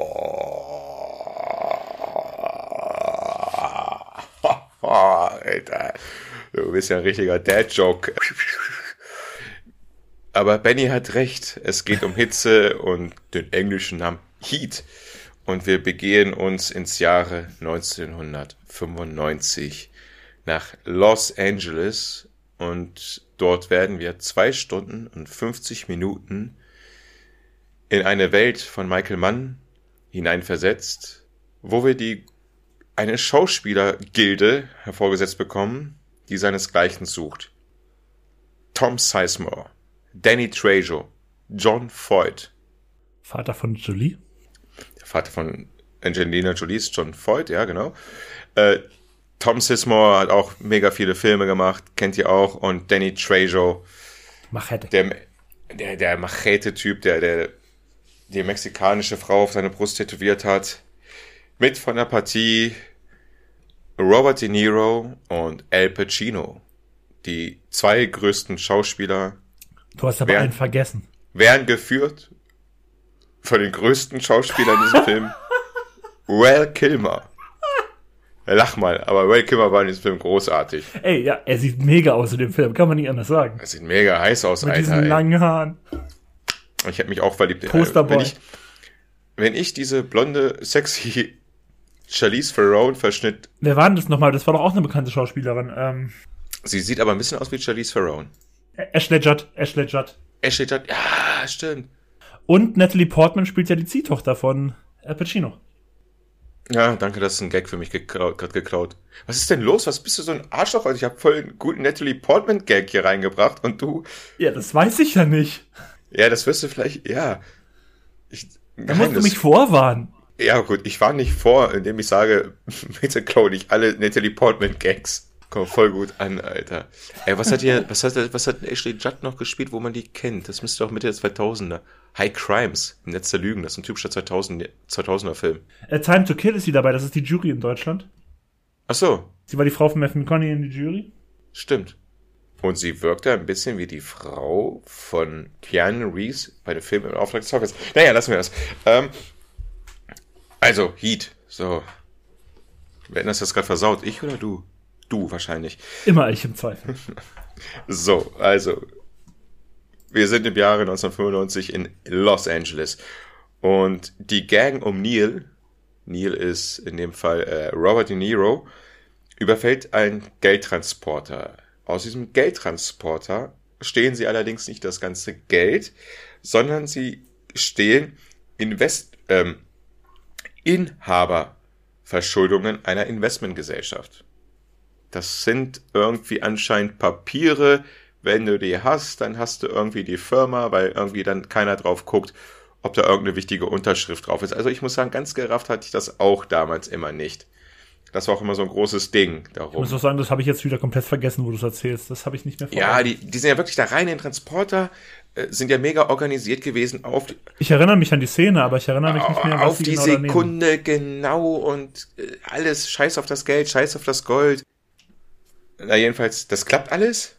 Die finden diesen Briefumschlag, wollen halt nur diesen einen fucking Briefumschlag klauen. Der, der, dieser Überfall, der war spektakulär mit einem Transporter da, in den Geldtransporter da reingefahren, vorher noch den Geldtransporter mit einem anderen LKW den Weg abgeschnitten. Mega. Mega, mega, mega. Und dann kommt es aber zu einem kleinen Zwischenfall, denn die haben einen neuen in der Crew. Und sie stehen dann da halt alle da in solchen Hockeymasken, schwarze tiefe Augen, nicht zu sehen. Und der eine erschießt aus völliger Willkür einer diesen Geldtransporter-Fahrer-Jungs. Und daraufhin muss diese Gang auch den anderen Geldtransporter-Fahrer-Jungen Kollegen erschießen, weil keine Zeugen, tritra, tralala. So, und damit begeben wir uns mit einem schweren Raubmord, mit Mord, Doppelmordfolge, keine Ahnung, wie das LAPD die ganze Geschichte nennt. Jedenfalls kommt dann der zuständige Detective hinzu. Al Pacino. Al Pacino. Vincent. Vincent ist sehr, sehr tief in seinen, in seinen Fällen dann, ähm, also dort lernt man halt in diesem ersten Moment halt diese beiden Protagonisten kennen. Den eiskalten Neil, wobei eiskalt ist er nicht, also der komplett durchorganisierte, nur auf sich, also nein, durchweg. So wie du vorhin mich als pragmatisch nanntest, so kann man ihn auch als pragmatisch nennen. Dankeschön. Ich wollte ihn gerade als gefühlskalt beschreiben, aber das ist er ja gar nicht. Ganz ja. falsch. Und dann kommt halt dieser Detective da an, Al Pacino, und wie ihr euch Al Pacino da vorstellen könnt, etwas längeres Haar, durchgehend am Kau. Ich glaube, der kaut die ganze Zeit Kaugummi in diesem Film. Ich glaube, er kaut die ganze Zeit Kaugummi in diesem Film. Sind das nicht sogar Nikotin-Kaugummis oder so ein Kram? Ja, kann, ja, stimmt. Nikotin-Kaugummis waren jetzt, glaube ich. Ähm, ist halt so komplett in seinen Fällen da halt vertieft. Und somit geht halt das Katz- und Maus-Spiel los. Jeder ist dem anderen mal dem anderen näher. Und jetzt denkt ihr euch, hä, wie, wie kann denn der, der Gangsterboy dem Polizisten im Nahe sein. Neil, also gespielt von Robert De Niro, ist halt auch, muss halt auch gucken, okay, von wem werde ich denn eigentlich verfolgt? Und dort hat er so den einen oder anderen smarten Trick, wie er halt auch dann rausfindet, von wem wird er denn eigentlich verfolgt. Und es ist halt, man begibt sich halt in einen modernen Film, nur Heist-Movie. Und dieser Film hat mehrere seine Momente. Die Anfangssequenz, dann gibt es eine Sequenz mit der Autobahnfahrt und dann ein, mit einem äh, äh, darauf folgenden Kaffeetrink-Session. Es gibt einen Einbruchsversuch und jede Szene steht für sich. Es gibt eine ganz, ganz großartige Shootout-Szene auf der Straße. Die ist meiner Meinung nach. Ich kann die Szene nicht ab. Du magst sie nicht? Nein? Weil, weil sie mich äh, weil sie es fast geschafft haben. Also dieser Film springt von einer Szene zu der anderen. Also ist auch wirklich alles logisch erklärt im Endeffekt, wenn man mal aufpasst. Und man bekommt für beide Sympathie. Für diese ganzen beiden Protagonisten, auch für die einzelnen Leute, die auch von Nils Gang da äh, äh, sich umher schart.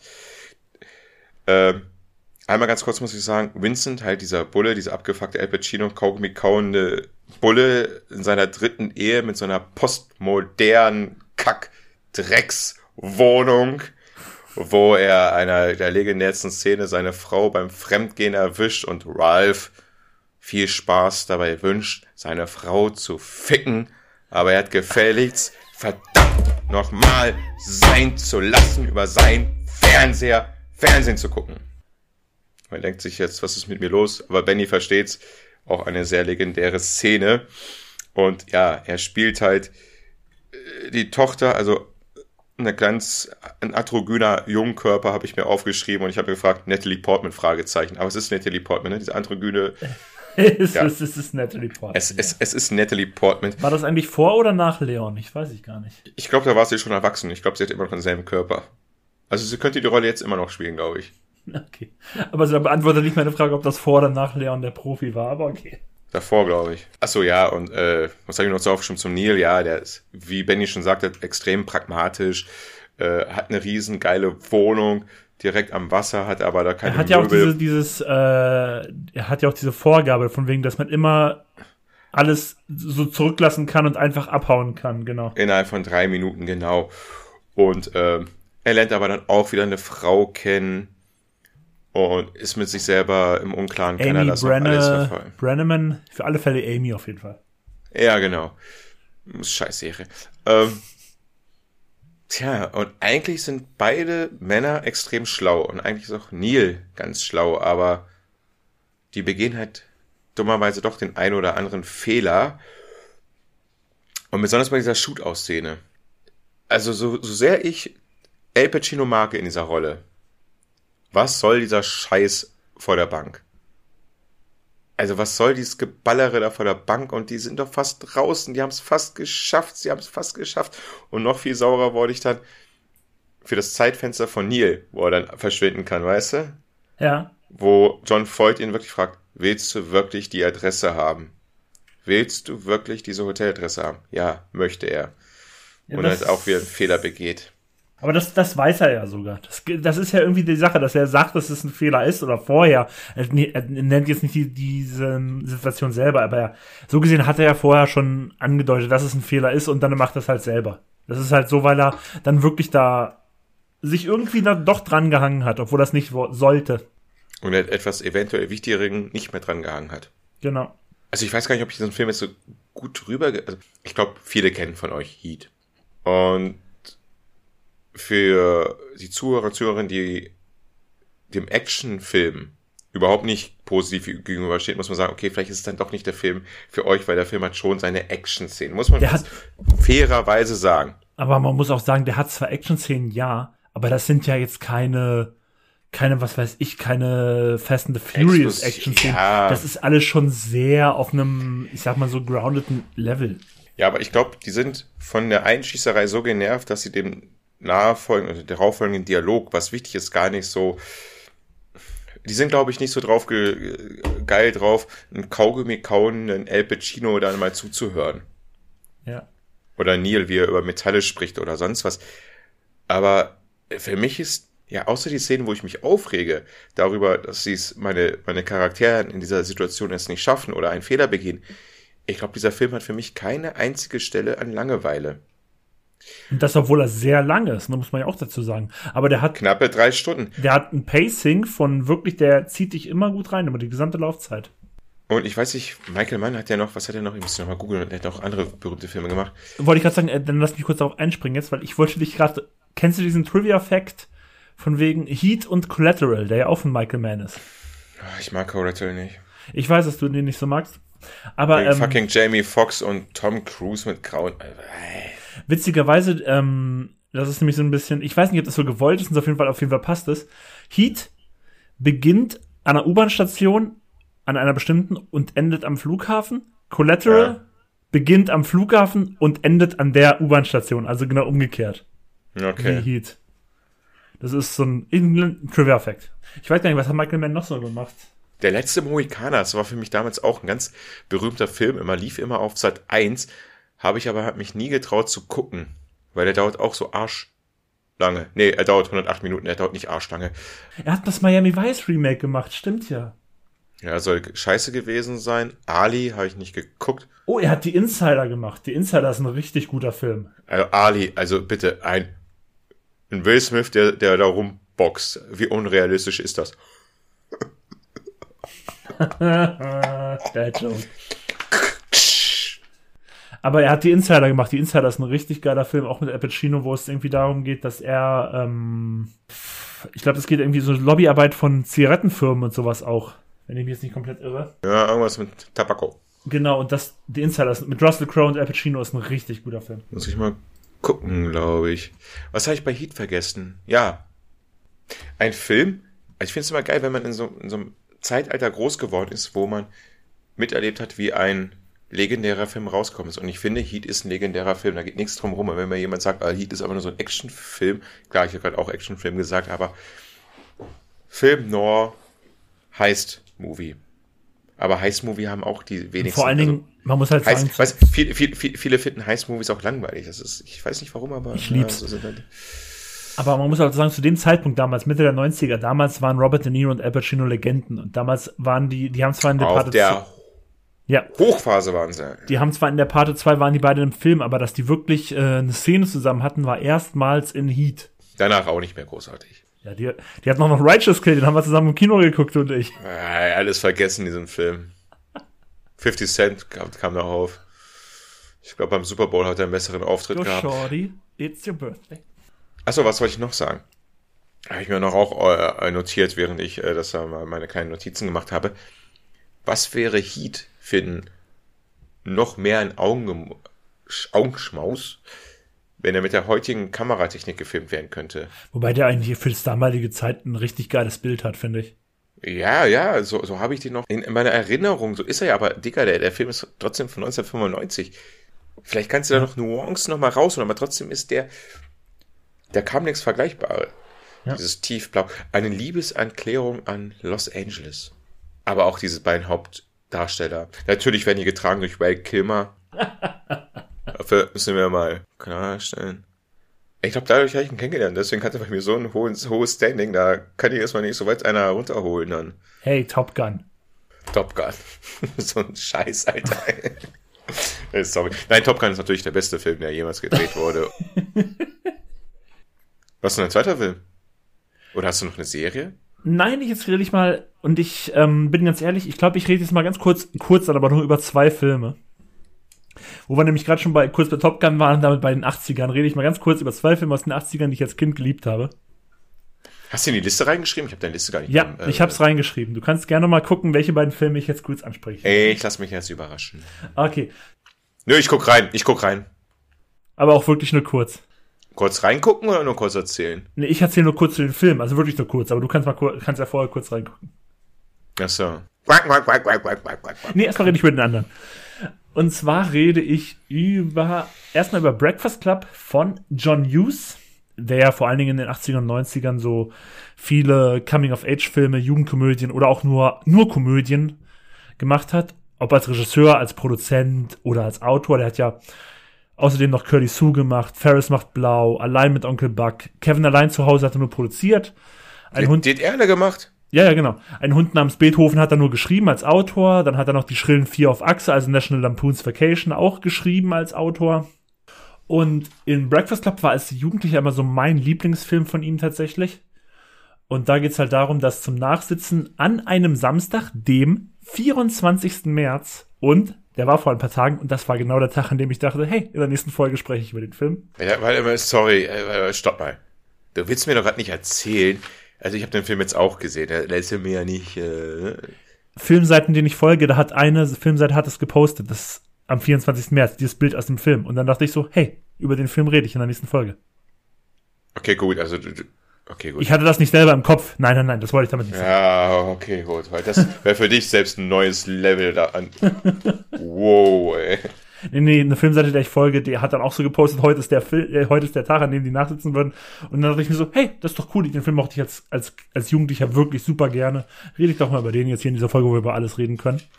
Und ähm, also es geht halt darum, dass fünf Schüler dieser Schule, die eigentlich miteinander nichts oder nur ganz wenig in einem Fall zu tun haben, äh, am Samstag in die Schule kommen zum Nachsitzen, nämlich ein Streber, der Schulrebell, das Sportass, eine Prinzessin und so eine Außenseiterin. Du warst die Außenseite. Du warst das Goth-Mädchen, oder? Ich dachte immer, Auf jeden Fall.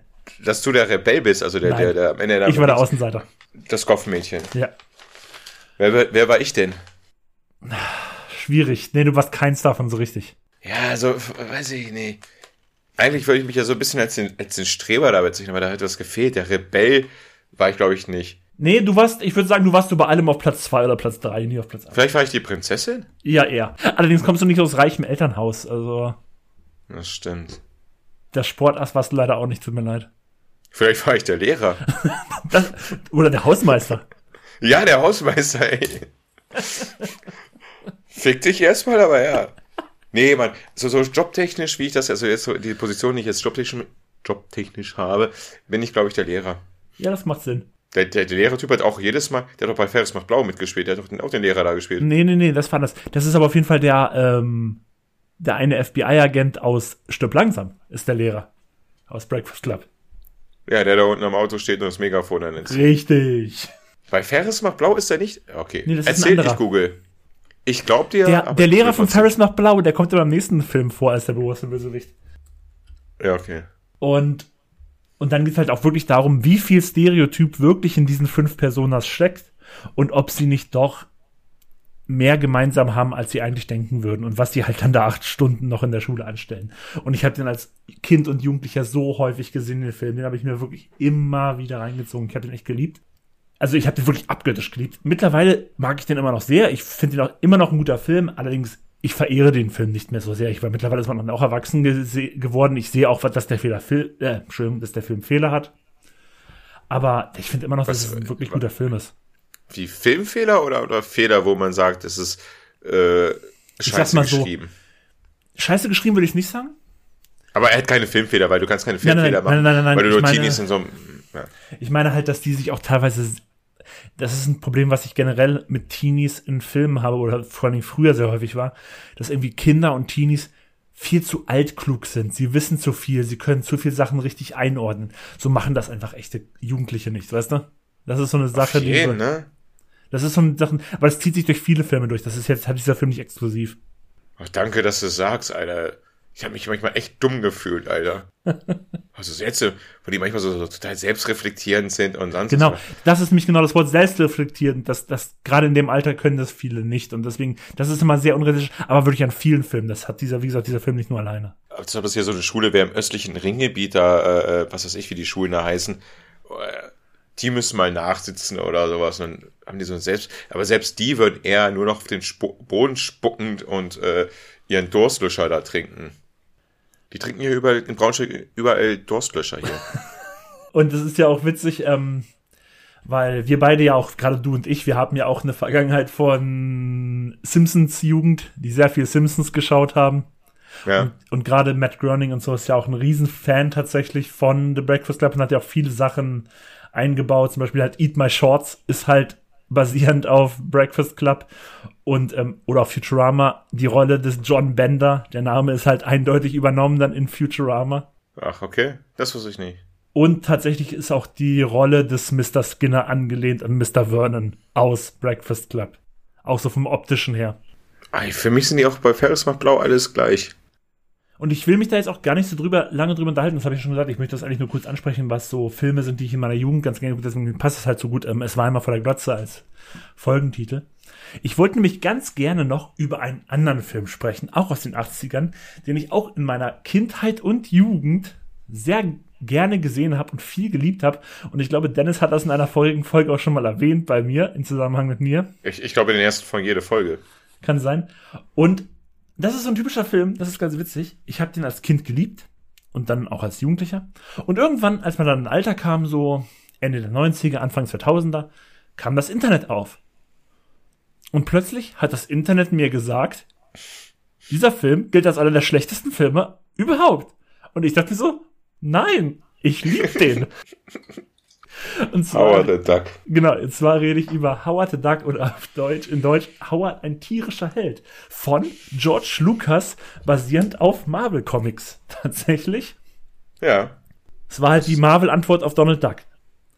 Es geht halt letztlich darum, dass halt eine Ente von einem anderen Planeten komischerweise durch so einen komischen Strahl auf die Erde kommt, dann in Cleveland eine Musikerin kennenlernt und mit ihr versucht herauszufinden, warum er auf der Erde ist und wie er zurückkommt. Also eine anthropomorphe Ente, also eine Ente, die schon ein bisschen so wie ein Mensch ist. Und diese Entenwelt, wo sie herkommt, ist halt auch wirklich wie die Menschenwelt, nur halt mit Enten mit.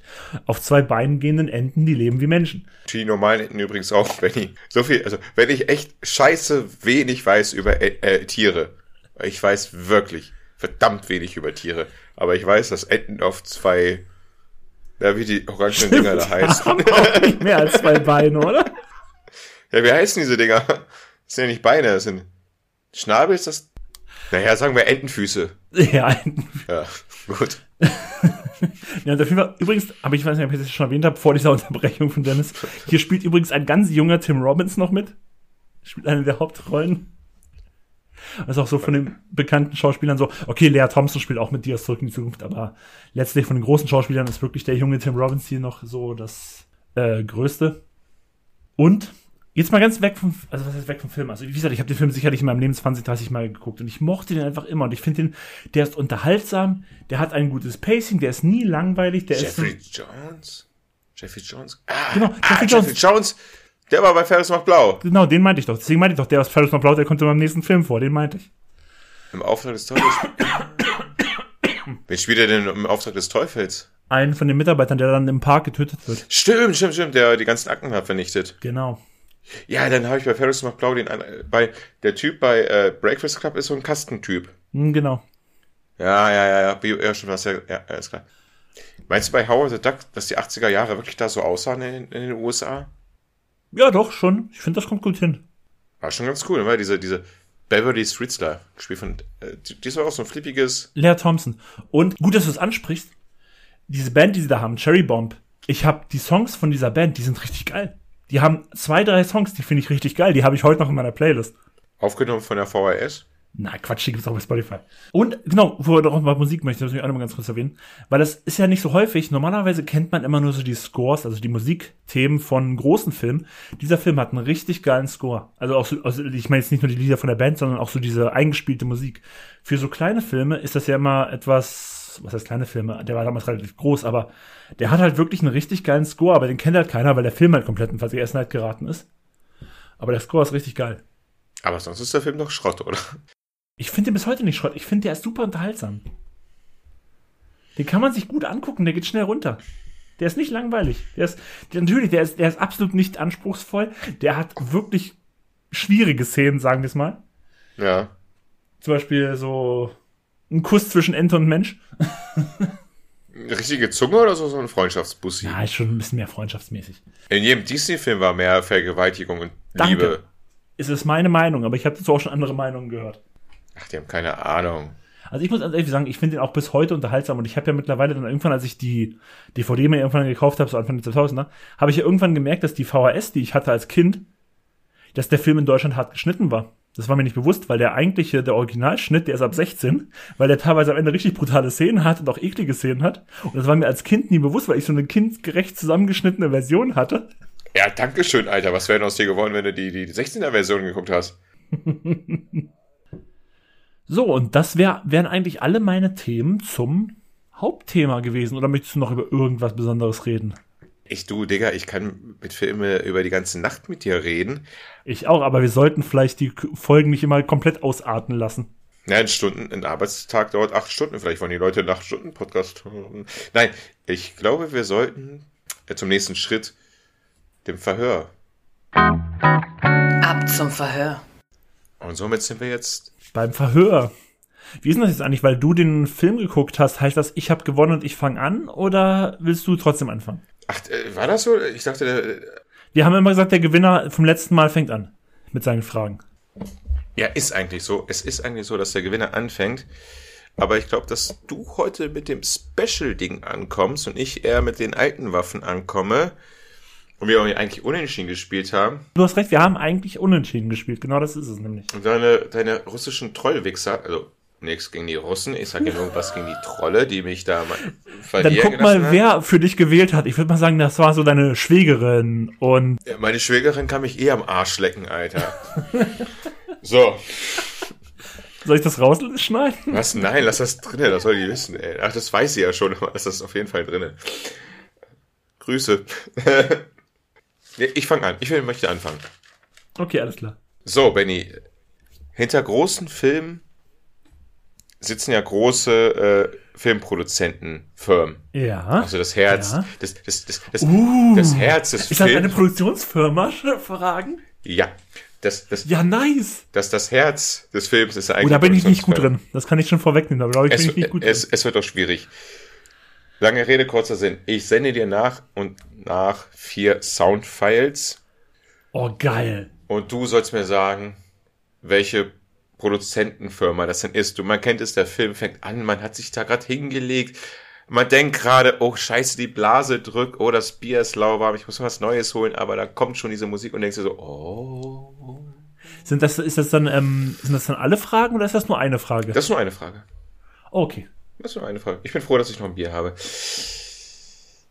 Es geht los mit dem ersten Intro. Also wie gesagt, es sind insgesamt vier Intros, beantworte mir drei richtig und Okay. du hast die Frage,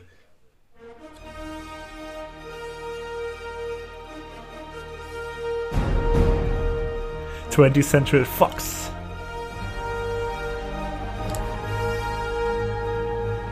jetzt haben Fox wir, Searchlight? jetzt habe ich ein Problem. Ich habe eine andere Produktionsfirma da stehen. Ach nee, du hast ja auch recht. Weißt du, was ja auch nicht ist? Das ist Universal, was da gerade kam. Na geht doch! Ich habe mich, ich hab mich voll vertan. Das war Universal, was da kam. Ja, nee, du hast, du hast dich verbessert, alles gut, alles gut, alles richtig. Kriegst du. Du hast zwar erst was Falsches gesagt, aber für die erste Frage, alles gut. Intro Nummer. Was heißt auf Italienisch 2?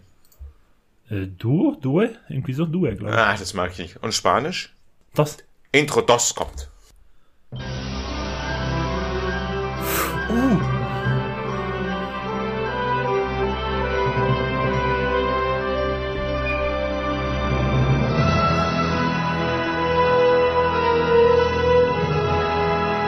Fuck. Wenn jetzt nicht das erste Spiel Universal gewesen wäre, hätte ich jetzt gesagt Universal. Äh, Es ist verdammt schwer, es ist verdammt schwer. ich kenne es hundertprozentig, aber ich komme gerade. Äh, Natürlich habe ich keine unbekannten Wichse genommen. Ja, genau.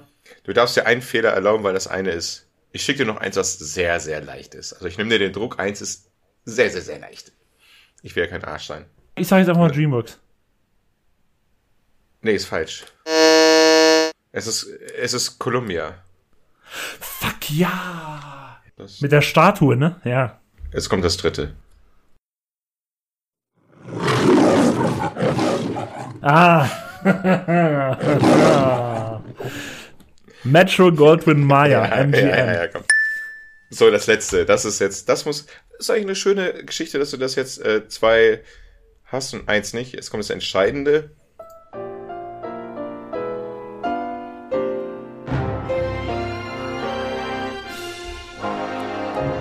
Fuck, aber wer ist, was ist das? Warte mal, ist das DreamWorks? Ah, nein! Nein, nein, nein, nein, nein. Das ist. Doch, ist das Paramount? Tut mir leid, es ist Warner Brothers. Fuck. Nee, damit, dann. Ich, ich muss ganz ehrlich sagen, es ist schwieriger, als man denken würde. Es ist verdammt schwierig. Benjamin, ich, man kennt die alle, aber irgendwie ist es schwieriger, als man denken würde. als ich mir die Soundfiles runtergeladen, Alter, ich habe das so oft kontrolliert. Ist es das Richtige? Habe ich das nicht verwechselt? Weil im Endeffekt ist irgendwie alles immer das dasselbe. Fuck, Alter. Alter, Digga. Was ist los? Irgendwie habe ich gerade ein Problem. Nee, ne? Geht deine Aufnahme nicht? Nee, also die Aufnahme läuft, aber beim Quiz äh, hat sich irgendwie äh, hat sich ein F Fuck, was habe ich denn da gemacht? Da ist irgendein Fehler. Wieso? Ich weiß ja nicht, was du, was du hier machst, deswegen kann ich es dir nicht sagen. Kannst du mir bitte mal helfen? Ich habe dir meine Datei gesendet. Das, das, da hat sich ein Fehlerteufel eingeschlichen. M Marvins Okay. Töchter, die, die Besatzungsliste dir geschickt. Ich bin ja großer Wikipedia-Fan. Und da dachte ich mir, ich schicke dir die Besatzungsliste von dem Film Marvins Töchter. Und ich glaube, da hat sich der Fehlerteufel eingeschlichen. Kannst du mir denn Okay, helfen? erstmal kriegst du einen Oscar für einen guten Schauspieler. Ich habe die echt abgekauft am Anfang. Kannst du mir helfen, diese Fehler zu lösen, mein guter alter Freund? Ich kenne den Film nicht, also glaube ich nicht. Also, ich muss ja sagen, um das mal den Zuhörern und Zuhörerinnen zu erklären, ich habe jetzt Benjamin ein Screenshot gesendet, den ich in. Ich glaube, Benny erkennt es gar nicht, dass er da was manipuliert wurde. Nein, überhaupt nicht. Das erkenne ich gar Das nicht. habe ich wieder so gut gemacht. Und zwar äh, ist dort in der Besetzungsliste ein Fehler unterlaufen.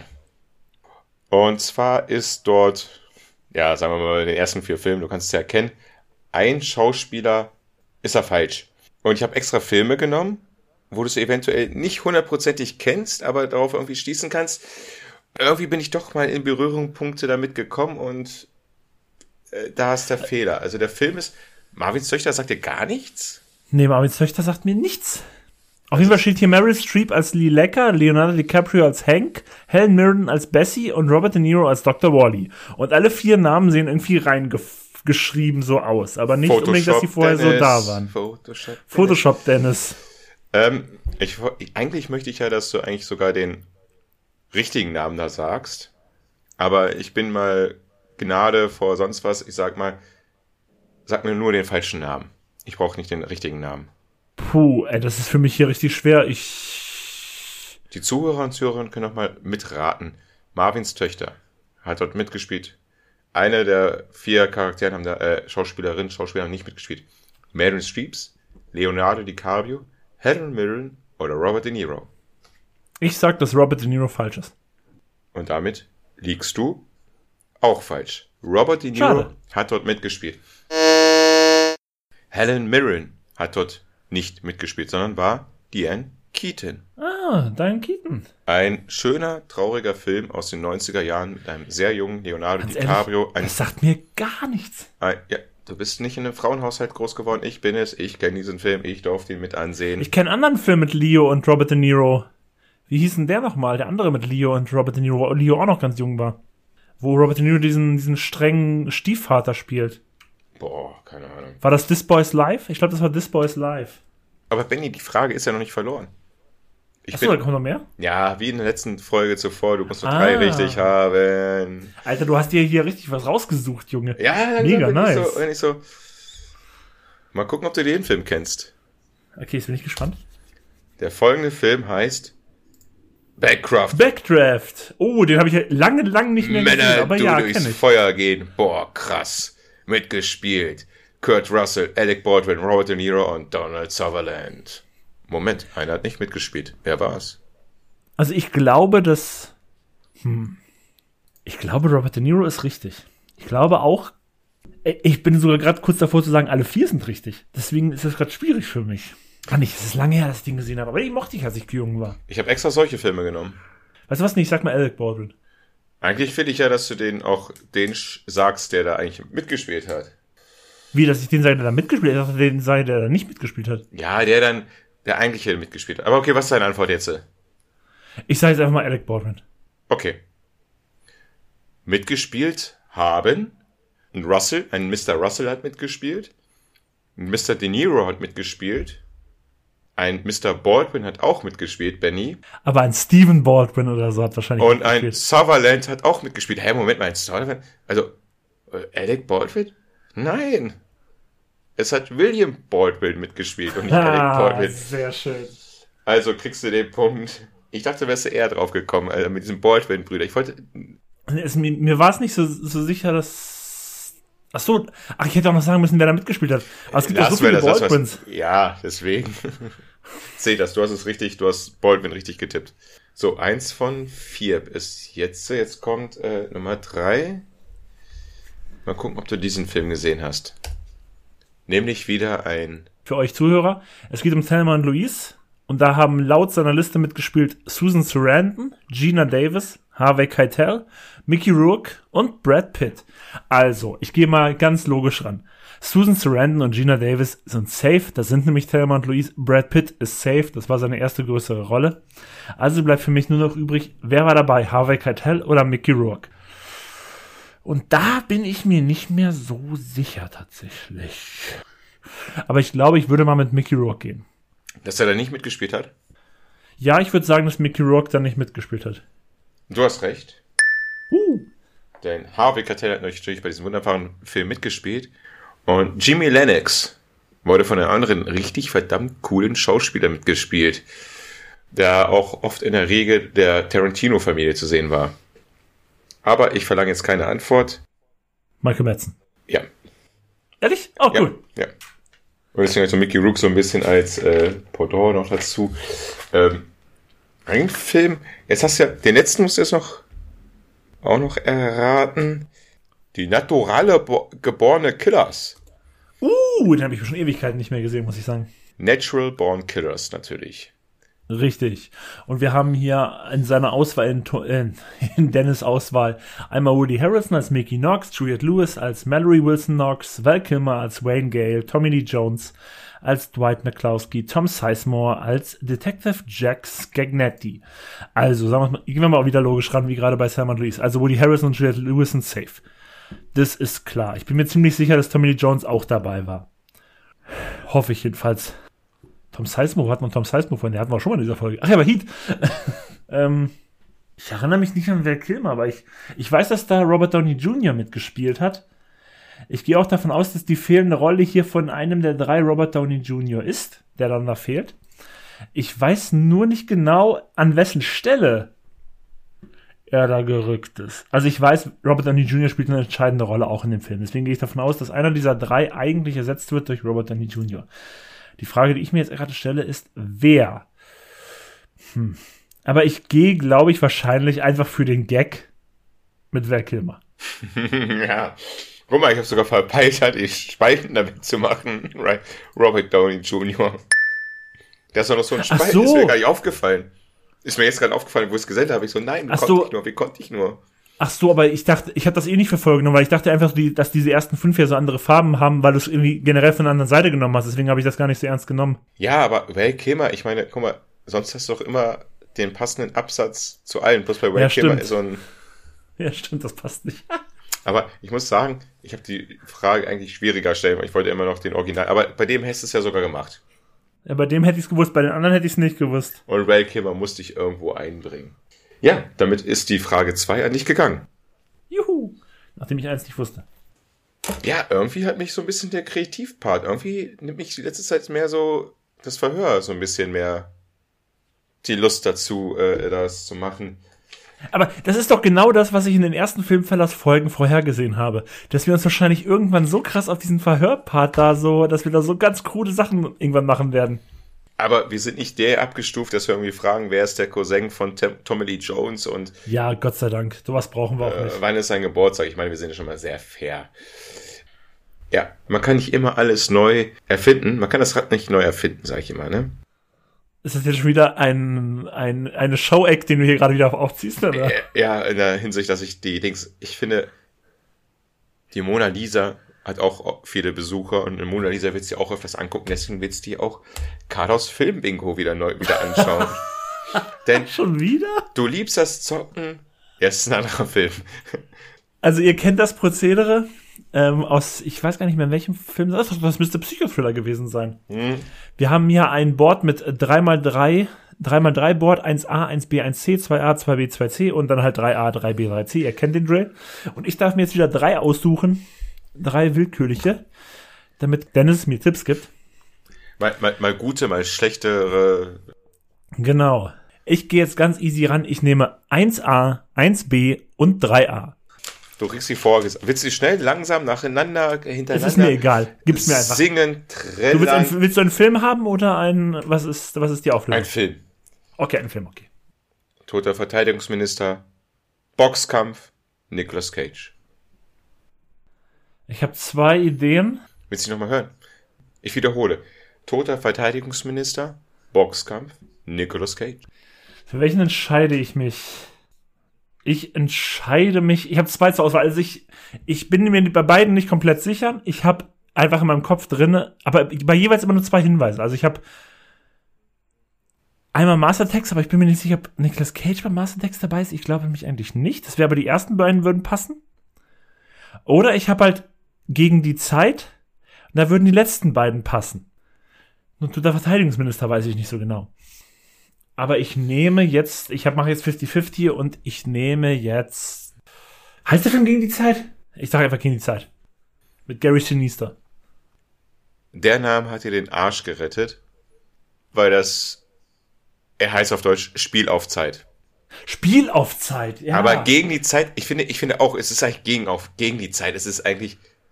Ja, ich meine halt den Film genau, wo Gary Sinise den Gegenspieler spielt dann, oder wo sich herausstellt, wo man es am Anfang nicht weiß, tut mir leid. Ja, ich bin ja in der legendären Filmecke geblieben. Es ist ein ich finde es sehr, sehr, äh, sehr, sehr gut. Ein, ein gut, äh, unter, gut unterhaltener Film. Ich finde auch, das ist so ein, ist so ein Timepiece. Ne? Der, also zur Zeit, wo er rauskam, war das ein wirklich so überdurchschnittlicher Film. Also den kann man, konnte man sich gut geben. Muss ich aber sagen, sehr kulant von dir, dass du mir das durchgehen lässt. Dankeschön. Ja, weil ich selber nochmal gegen die Zeit, ich filme mich auch gegen die Zeit irgendwie so, also das Spiel auf Zeit im Original. Spiel auf Zeit, genau so heißt er. Wie heißt der nochmal original? Snake Eyes. Ja, doch, den habe ich auch schon mal gehört, den Namen. Was waren denn die anderen Tipps?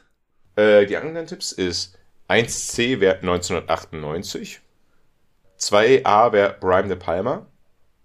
Uh, das wusste ich gar nicht, dass das von dem ist. Äh, 2B hätte ich auch nicht weitergeholfen, da steht nur Thriller drauf. Äh, 2C steht Athletic City. Okay, ja. Äh, 3B Gary Sin- Simmons, ja. Mhm. Und 3C. Der Film beginnt mit einem One-Shot von 12 Minuten und 50 Minuten.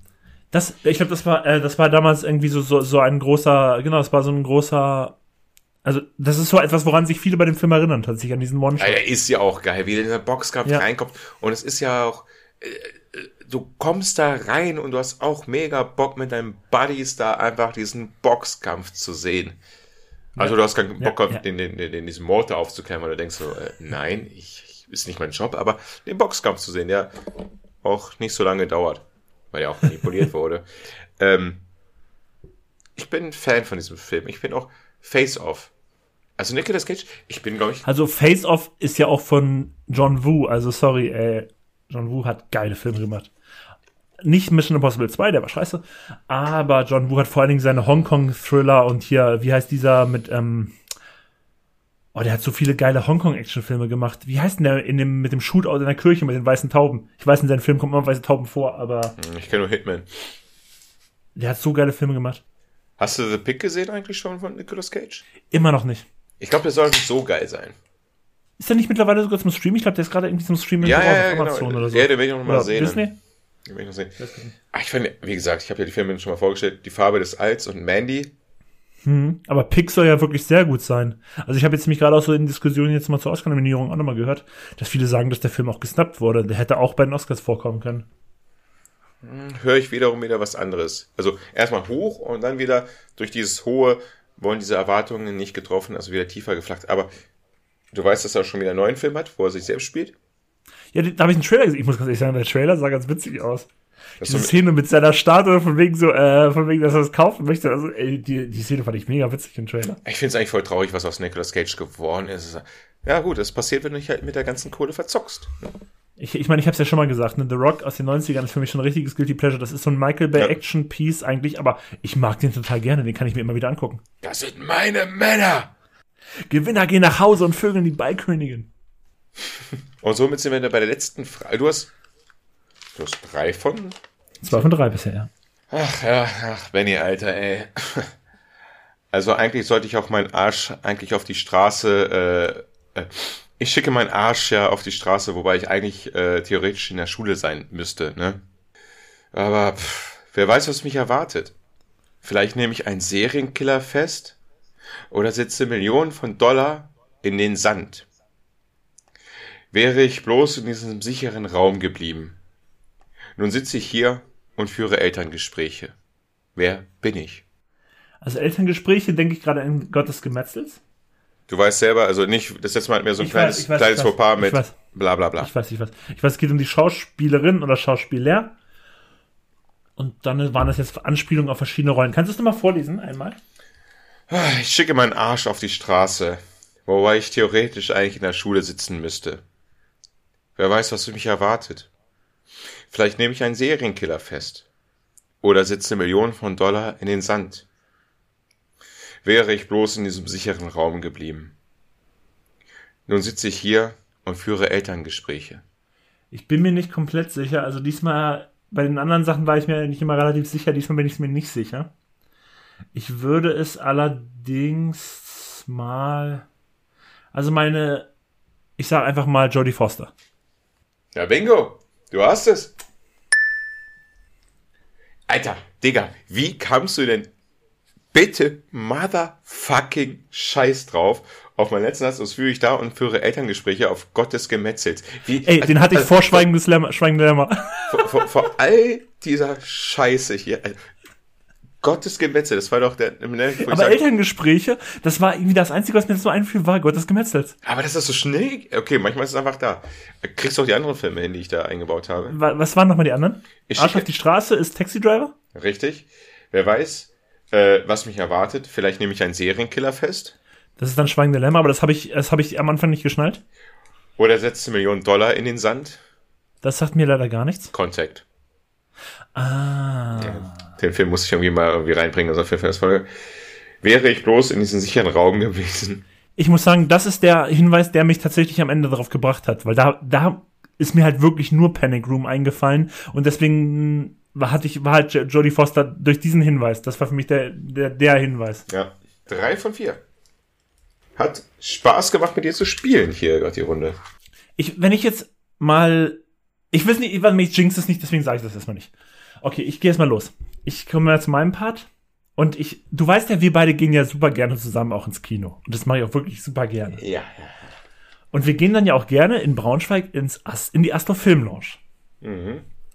Und wenn man dann da im großen Filmsaal sitzt, wie wir letzten für Batman, dann kommt immer diese Anfangsding, wo dann, so Scores eingespielt werden, so ganz viele.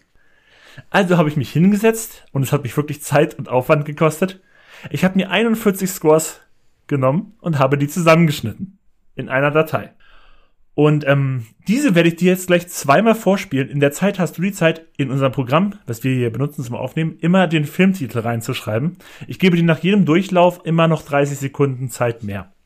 Und dann hören wir es nochmal. Für euch Zuhörer werde ich das alles nur einmal einspielen, weil ich ein bisschen Angst habe, dass wir geclaimed werden, weil das dann doch ein relativ langes Stück Musik ist. Also, ich, ich, es ist nicht hier meine erste Frage, ne? Ich muss nicht meine Producer äh, wiedererkennen. Nein, nein. Also wie gesagt, ich, hab, ich spiele dir gleich eine Sounddatei vor mit 41. In dieser Sounddatei sind 41 Soundtracks oder auch Songs aus Filmen, aber es sind nur so zwei, drei Songs. Das meistens sind so Filmscores. Also ich, ich, du, du kannst es dir zweimal anhören und jeweils nach einem, nach einem Mal abspielen. Auch noch mal eine halbe Minute. Während der Zeit, wo es läuft und in dieser halben Minute danach, tippst du einfach ganz viel, so viel dir auffällt, in hier in den Chat rein. Und das machen wir zweimal. Du hast halt so gesehen zweimal Zeit wie gesagt, ich werde es für die Zuschauer nur einmal einspielen, weil ich glaube, sonst haben wir ein bisschen Angst mit. Und wenn ich der Oberfacker bin, schreibe ich gleich 41 Filme rein. Und ich sag's mal so, ich glaube, hier sind auch Filme drinne, die kannst du oder die werden für dich zu schwer sein tatsächlich. Also ich wäre überrascht, wenn du wirklich auf alle 41 kommst. Ach. Aber das will ich jetzt auch sagen. Ich, ich würde es, wie gesagt, das ist meine einzige Aufgabenstellung hier in dem Verhör. Deswegen würde ich sagen, wenn du acht richtig hast, zählen wir es als eine Frage richtig. Wenn du 16 richtig hast, als zwei Fragen, 24 als drei Fragen. Und wenn du volle vier Punkte hast. Halt doch die Fresse, weil ich dachte, bei acht Fragen habe ich schon gewonnen. musst du mir 32 geben. Also, ja, oh. Aber ich bin der Meinung, 32 ist vielleicht schaffbar. Allerdings muss ich sagen, es ist wie bei deinem Ding mit dem, mit den Filmstudios. Ich glaube, das ist beim, es ist von der Idee her leichter, als wenn man es dann wirklich hört. Ja, ja, ja, verstehe. Aber wie gesagt, die, die Idee dafür hatte ich tatsächlich, als wir das letzte Mal The Batman geguckt haben. Äh, wie, wie lange ist es einmal in der Datei? Vier Minuten. Okay. Also wie gesagt, und du, während es läuft, jeder Schnipsel dauert immer gerne mal so zwischen so drei und sieben, acht Sekunden. Okay. Aber wie gesagt, du darfst es zweimal ganz hören und im Anschluss gebe ich dir immer noch so 30, 40 Sekunden auch nochmal, dass du immer noch reinschreiben kannst und beim zweiten kannst du dann nochmal rüberhören.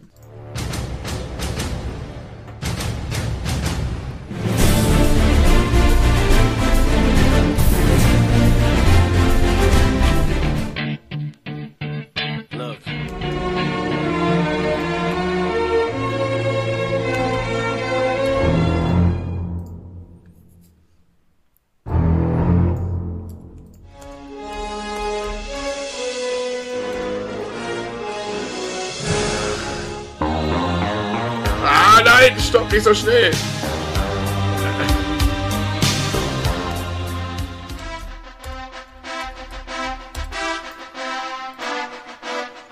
Rechtschreibung ist egal, ne? Ja, ist egal.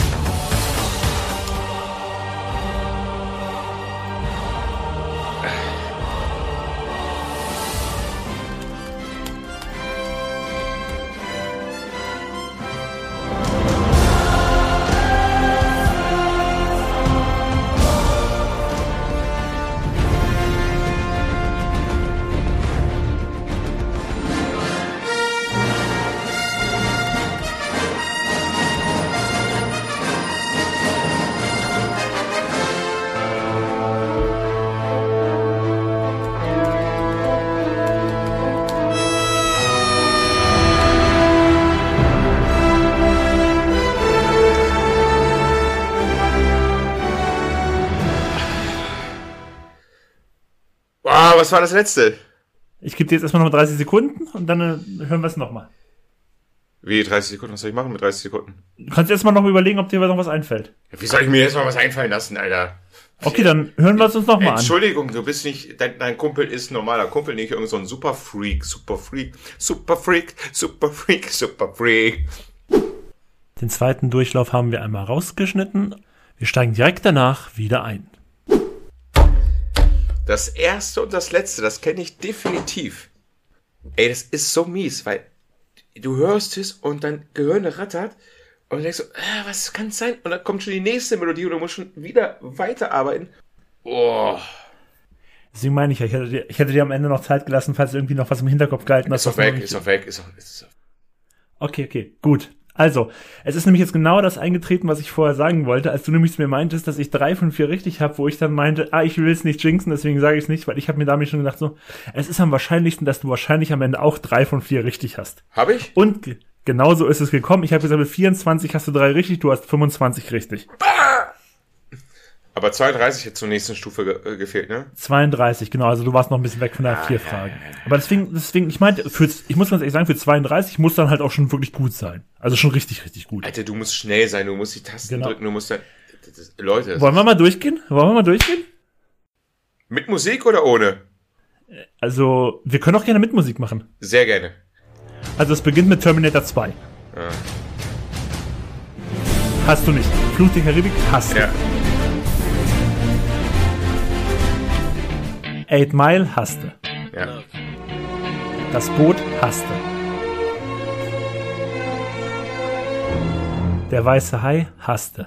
Da war alles cool doch. Da war ich so, oh, ja, er läuft. Zurück in die Zukunft hast du nicht. Hätte ich jetzt auch nicht mehr hinbekommen, ne? Top Gun hast du. Ja. Top Gun habe ich, Alter. Rocky hast Jetzt nächste wusste ich, dass du es nicht hast. La La Land hast du nicht. ja, okay. Aber das hier, das nächste hat überrascht mich, dass du James Bond nicht hast. James Bond? Genau, das ist Howard. Ich meinte ja, das hat einen geilen Score, der gar nicht so bekannt ist. Psycho? Das ist Psycho hasste. Bad Boys hasste, fand ich cool, dass du es hast. Das ist Brücke sehen und sterben. Und das ist Dune. Mm. Hast du auch nicht. Hätte ich niemals. Niemals. Titanic hasste. Ja.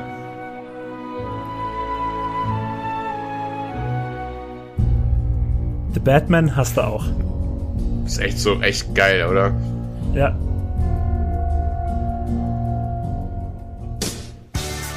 Breakfast Club hast du nicht. Ist mir dein Film. Saturday Night Fever hast du. Und Taxi Driver hast du nicht. Oh, oh. Hätte ich auch nicht geschafft. E.T. hast du. Mhm. Zwei glorreiche Halunken hast du auch. Ja. The Rock hast du nicht. Das ist The Rock? Ja.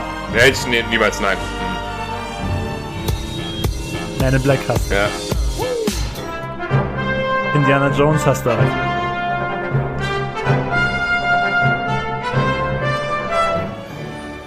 Jurassic Park hast du auch. Der war wichtig. Der Pate hast du auch. Der war einfach ein doofes Soundfall. Das war so zu traurig. Forrest Gump hast du auch. Ja. Mit der Feder. Oben hast du nicht. Ah. Den habe ich sogar gesehen, ne? Harry Potter hast du auch nicht. Ja, keine Ahnung. Null. Null nichts. Äh. Kevin Reinshaus hast du. okay, okay, okay. Bis auf oben und James Bond bin ich. Halloween hast du auch. Reifeprüfung hast du auch.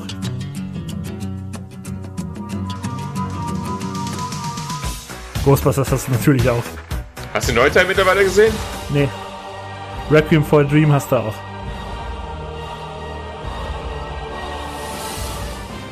War mir klar, dass du das nicht hast. Les Miserables hast du nicht.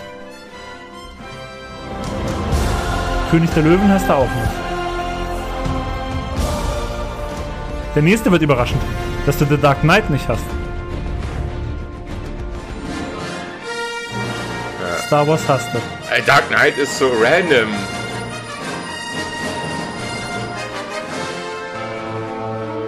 Spiel mir das Lied vom Tod hast du auch.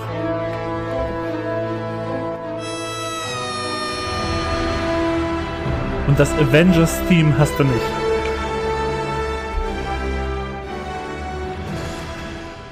Okay, okay, okay, okay. Ich muss sagen, ich bin mit meiner Ausbeute zufrieden, weil die Filme, die ich nicht erkannt habe, James Bond oben, hätte ich wissen können, Avengers. Ich bin kein Avengers-Fan. Also ich bin zufrieden mit meiner Ausbeute. Ich muss auch sagen, ich- wie gesagt, ich, ich habe auch damit gerechnet, also, dass du drei von vier am Ende haben wirst und so ist es auch gekommen. Ich, ich finde unser Verhör mit. Ey, das ist scheiße, dass unser Verhör so gut ist. So sind wir immer jetzt getriggert, dass die nächsten Verhöre Noch besser so, zu machen. Ja, wie soll man denn das hinkriegen, ey? Das meine ich ja. Unsere Verhördinger, die werden immer aufwendiger. Das ist irgendwie. Vielleicht sollten wir wieder etwas einfacher werden. Ja, vielleicht, vielleicht hören die Leute uns beim Verhör gar nicht mehr zu. Hello, is there anybody out there? Ihr verpasst das Beste an der Folge. ja, das war's wieder, ne? Wir haben schon wieder unentschieden gespielt. Ja, schon wieder ah, verficktes Unentschieden, ey. Ich kann's ja gleich sagen, mein Verhörfilm ist Tiefes Wasser. Ich mache mir da jetzt keinen Kopf heute. Tiefes Wasser ist dein Verhörfilm. ich muss noch mal gucken, was ich nehme. Aber werden wir dann sehen, werden wir wieder abstimmen lassen. Ihr werdet es wieder sehen. Ihr werdet wieder abstimmen. Am besten natürlich für Dennis. Ich möchte niemanden dazu überreden, aber stimmt für Dennis ab. Und Es ist voll toll, dass du mit den russischen Trollen redest. Ach, dass die uns jetzt zuhören, die russischen Trolle. ich hoffe, ihr hattet wieder Spaß mit der Folge. Das war eine sehr lange Folge. Wir wollten, ich dachte eigentlich, es wird eine kurze Folge, um ehrlich zu sein. du hast doch gesagt, eventuell wird es heute wieder eine kurze Folge und sie wird immer länger und länger und länger, ey. Ach, das liegt nur an dir. Du redest ohne Ende. Ja, genau. Weil ich ja den Leuten immer unterbreche und den Redefluss unterbreche und den, den vorbereiteten Monolog. Ja, sag den Leuten Tschüss und gute Nacht, damit ich den Leuten auch Tschüss und gute Nacht sagen kann. Tschüss und gute Nacht. Ich hoffe, ihr hattet Spaß. Ich hatte es. Vor allen Dingen, wenn der mein Gegenüber wieder so aggressiv wird. Der sticht gerade die ganze Zeit, der hat so viel Whisky getrunken. Ich übergebe an Dennis. Macht's gut. Ich habe in weißer Voraussicht nur ein Glas Whisky getrunken, weil sonst würde es eventuell gruselig sein. Benny, mein guter alter Freund, mich hat's gefreut in dieser Es war immer voller Glotze der zweiten Folge mit dir über drei Stunden mal wieder zu quatschen, ein Verhör zu führen. Ganz schnell sende ich ganz liebe Grüße an alle meine Zuhörerinnen und Zuhörerinnen. Unsere, unsere, unsere. Nein, die sind nur wegen dir her, wir wissen das. Küsschen gehen raus. Bleibt gesund. Auch im Kopf. Fick dich, Julian Reichelt. Filmfellers. Drei Jahrzehnte vor der Glotze. Wenn du es auf der Straße zu was bringen willst, bind dich an niemanden. Lass nichts an dich ran, was du nicht in 30 Sekunden problemlos vergessen kannst, wenn du merkst, der Boden wird heiß.